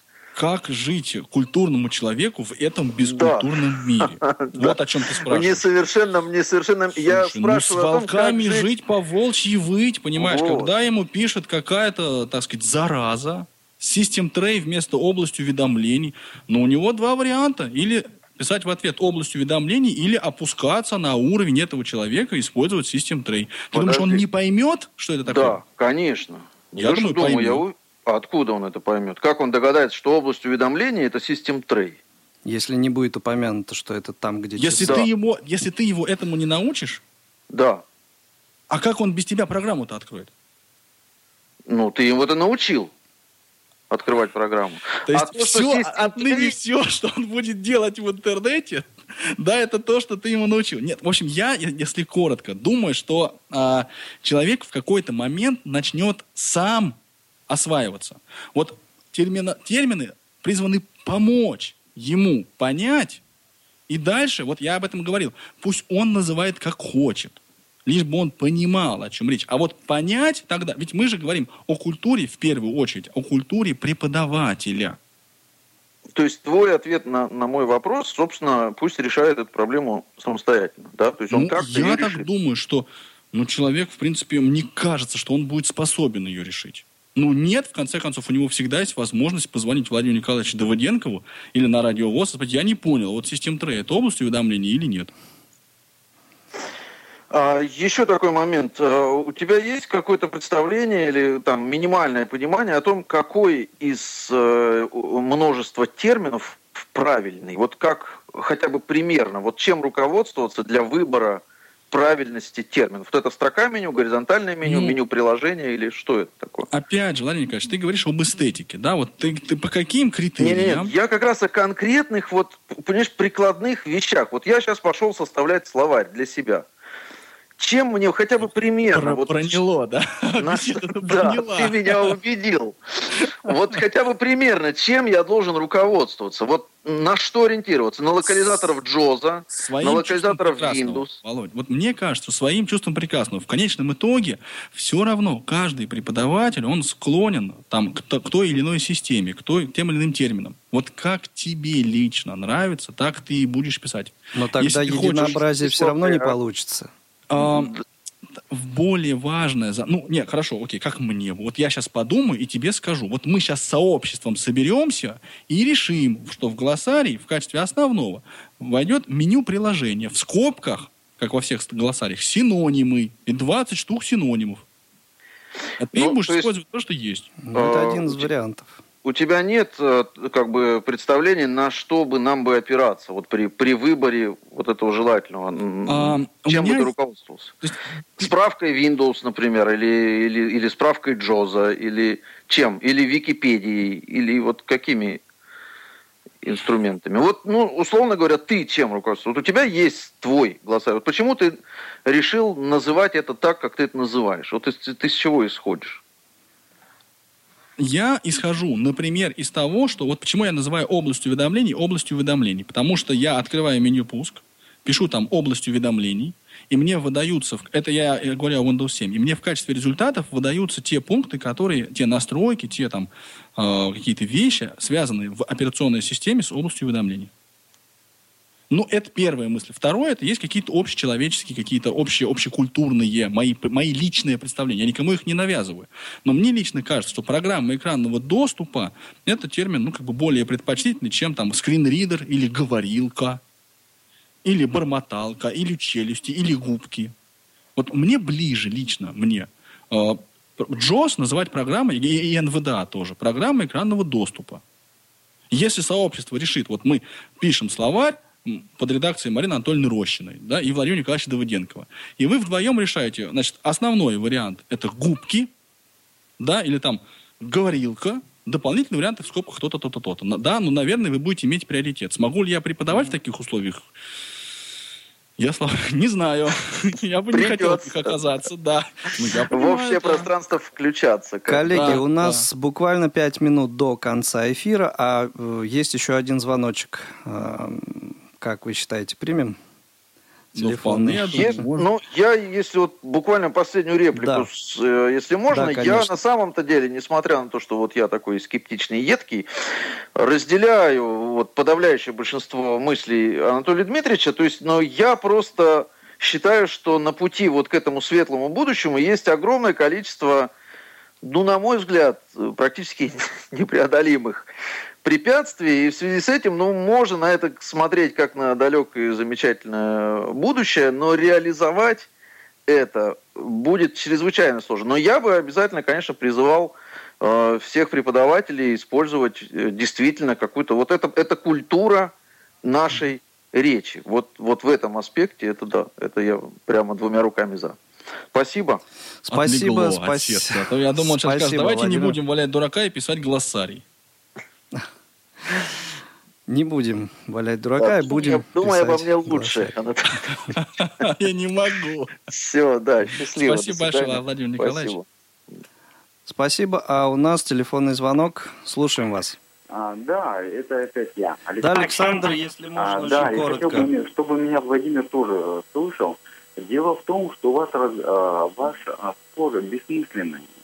Я считаю, что может быть, это я высокая колокольня, но дело не в этом. подавляющее большинство пользователей Джавса – это англоязычные пользователи. А, тем не менее, помимо Джавса есть еще англоязычные э, пользователи Linux, Mac и Solaris. Они тоже англоязычные, и их тоже под, подавляющее э, большинство. И их э, скажем так, давление все равно окажет на нашу терминологию в глобальном смысле. Мы не можем против этого сопротивляться. Ведь для того, чтобы читать их литературу, нам все равно придется знать их терминологию. А она у них, что у, у линуксистов, что у маковцев, что у солярисов, что у виндовцев, а, все равно другая. И вот э, разбираться в англоязычных терминах, это их задача, а не наша. Хорошо, Александр, мы вас поняли. Анатолий Дмитриевич. Ну, я, да, как я со своей стороны... У нас буквально три минуты. Я не очень, честно говоря, верю в то, что вот э, англоязычное сообщество пользователей Солярис окажет существенное влияние на э, культуру речи преподавателей информационных технологий, которые, в общем, в России здесь ну, с которыми, собственно, мы имеем дело сейчас. Вопрос-то на самом деле простой. Вот э, о чем говорит э, Марина Анатольевна Рощина, о чем говорю я. Понятно, что я вот всей своей вот сегодняшней беседой пытался просто обратить внимание на проблему, которая мне кажется важной. Кажется ли она жизненно важной? Нет. А, наверное, есть более важные проблемы. Дети в Африке вообще голодают. А есть люди, которые боятся патологических компьютеров, и нужно, чтобы с ними психолог сначала работал, прежде чем вообще пойдет в руки тифлопедагога. Да? А, кажется ли... Ну, а, в общем, есть, конечно, много и других более важных проблем. Вопрос-то как ставится? Оставить ли эту... Ну, понятно, что на, насадить да, вот прямо огнем и мечом эту культуру, этот академизм, ну, такого в мыслях нет ни у кого. Ну вот. Я просто хотел в большей степени этот вопрос перед преподавательским сообществом поставить, ну и предложить вот такие слова, вроде как элементы управления, там, э, ну какие-то вот те, которые мне кажутся правильными, ну тем, кто захочет, в общем, так или иначе их поиспользовать, кто найдет в этом какое-то рациональное зерно. Если родится из нашей беседы какой-то глоссарий, который, опять же, окажется хоть кому-нибудь полезным, хорошо. Но дети в Африке от этого голодать не перестанут, что-то мне подсказывает. Ну, эту вот проблему это... решать не Да, нам. да, да. Вот мне тоже кажется, что целесообразно решать те проблемы, которые мы, в общем, ну, можем решить. Поговорили сегодня о культуре преподавания. Ну, хорошо. Если там те люди, которые слушают нашу передачу, они об этом задумаются или каким-то для себя вы, выводом придут, кто-то, может быть, свой глоссарий набросает, кто-то, а действительно, а как я называю вот э, панель задач? Панелью задач или как-то иначе? Вот, а давай-ка я буду называть ее вот так, как мне ближе. Может быть, даже не так, как от, от Попко ее называет, там, или ВН Давыденков, а вот так, как мне хочется. Ну, в конечном итоге это тоже, в общем, будет плюсом, потому что это систематизирует знания преподавателя самого. Мне кажется, здесь можно ставить точку. Хорошо, ставим точку. Спасибо, Анатолий Дмитриевич, за столь э, содержательный эфир. Э, надеюсь, что, в общем, не бесполезным, как минимум, да, он для всех нас окажется, для участников вебинара, для слушателей Радио ВОЗ. Э, и надеюсь, что тема эта будет продолжена. Ну, по и мере, не, не без твоего точно. участия. Да, спасибо большое. Я вот скажу, что есть уже в планах э, вот э, НКО Камерата, да, организовать mm-hmm. следующие веб- Очень вебинары. Да, я думаю, что они пойдут, ну, так же интересно. А может быть, еще более интересно. Да. Спасибо тебе еще раз. Спасибо нашим коллегам из Центра Камерата в Нижнем Новгороде, а также э, команде «Радио ВОЗ», которая сегодня обеспечивала эфир звукорежиссеру Илье Тураеву, линейному редактору Анне Пак, контент-редактору Елене Лукеевой. Эфир провел Игорь Роговских. Всего доброго. Материал записан в 2014 году.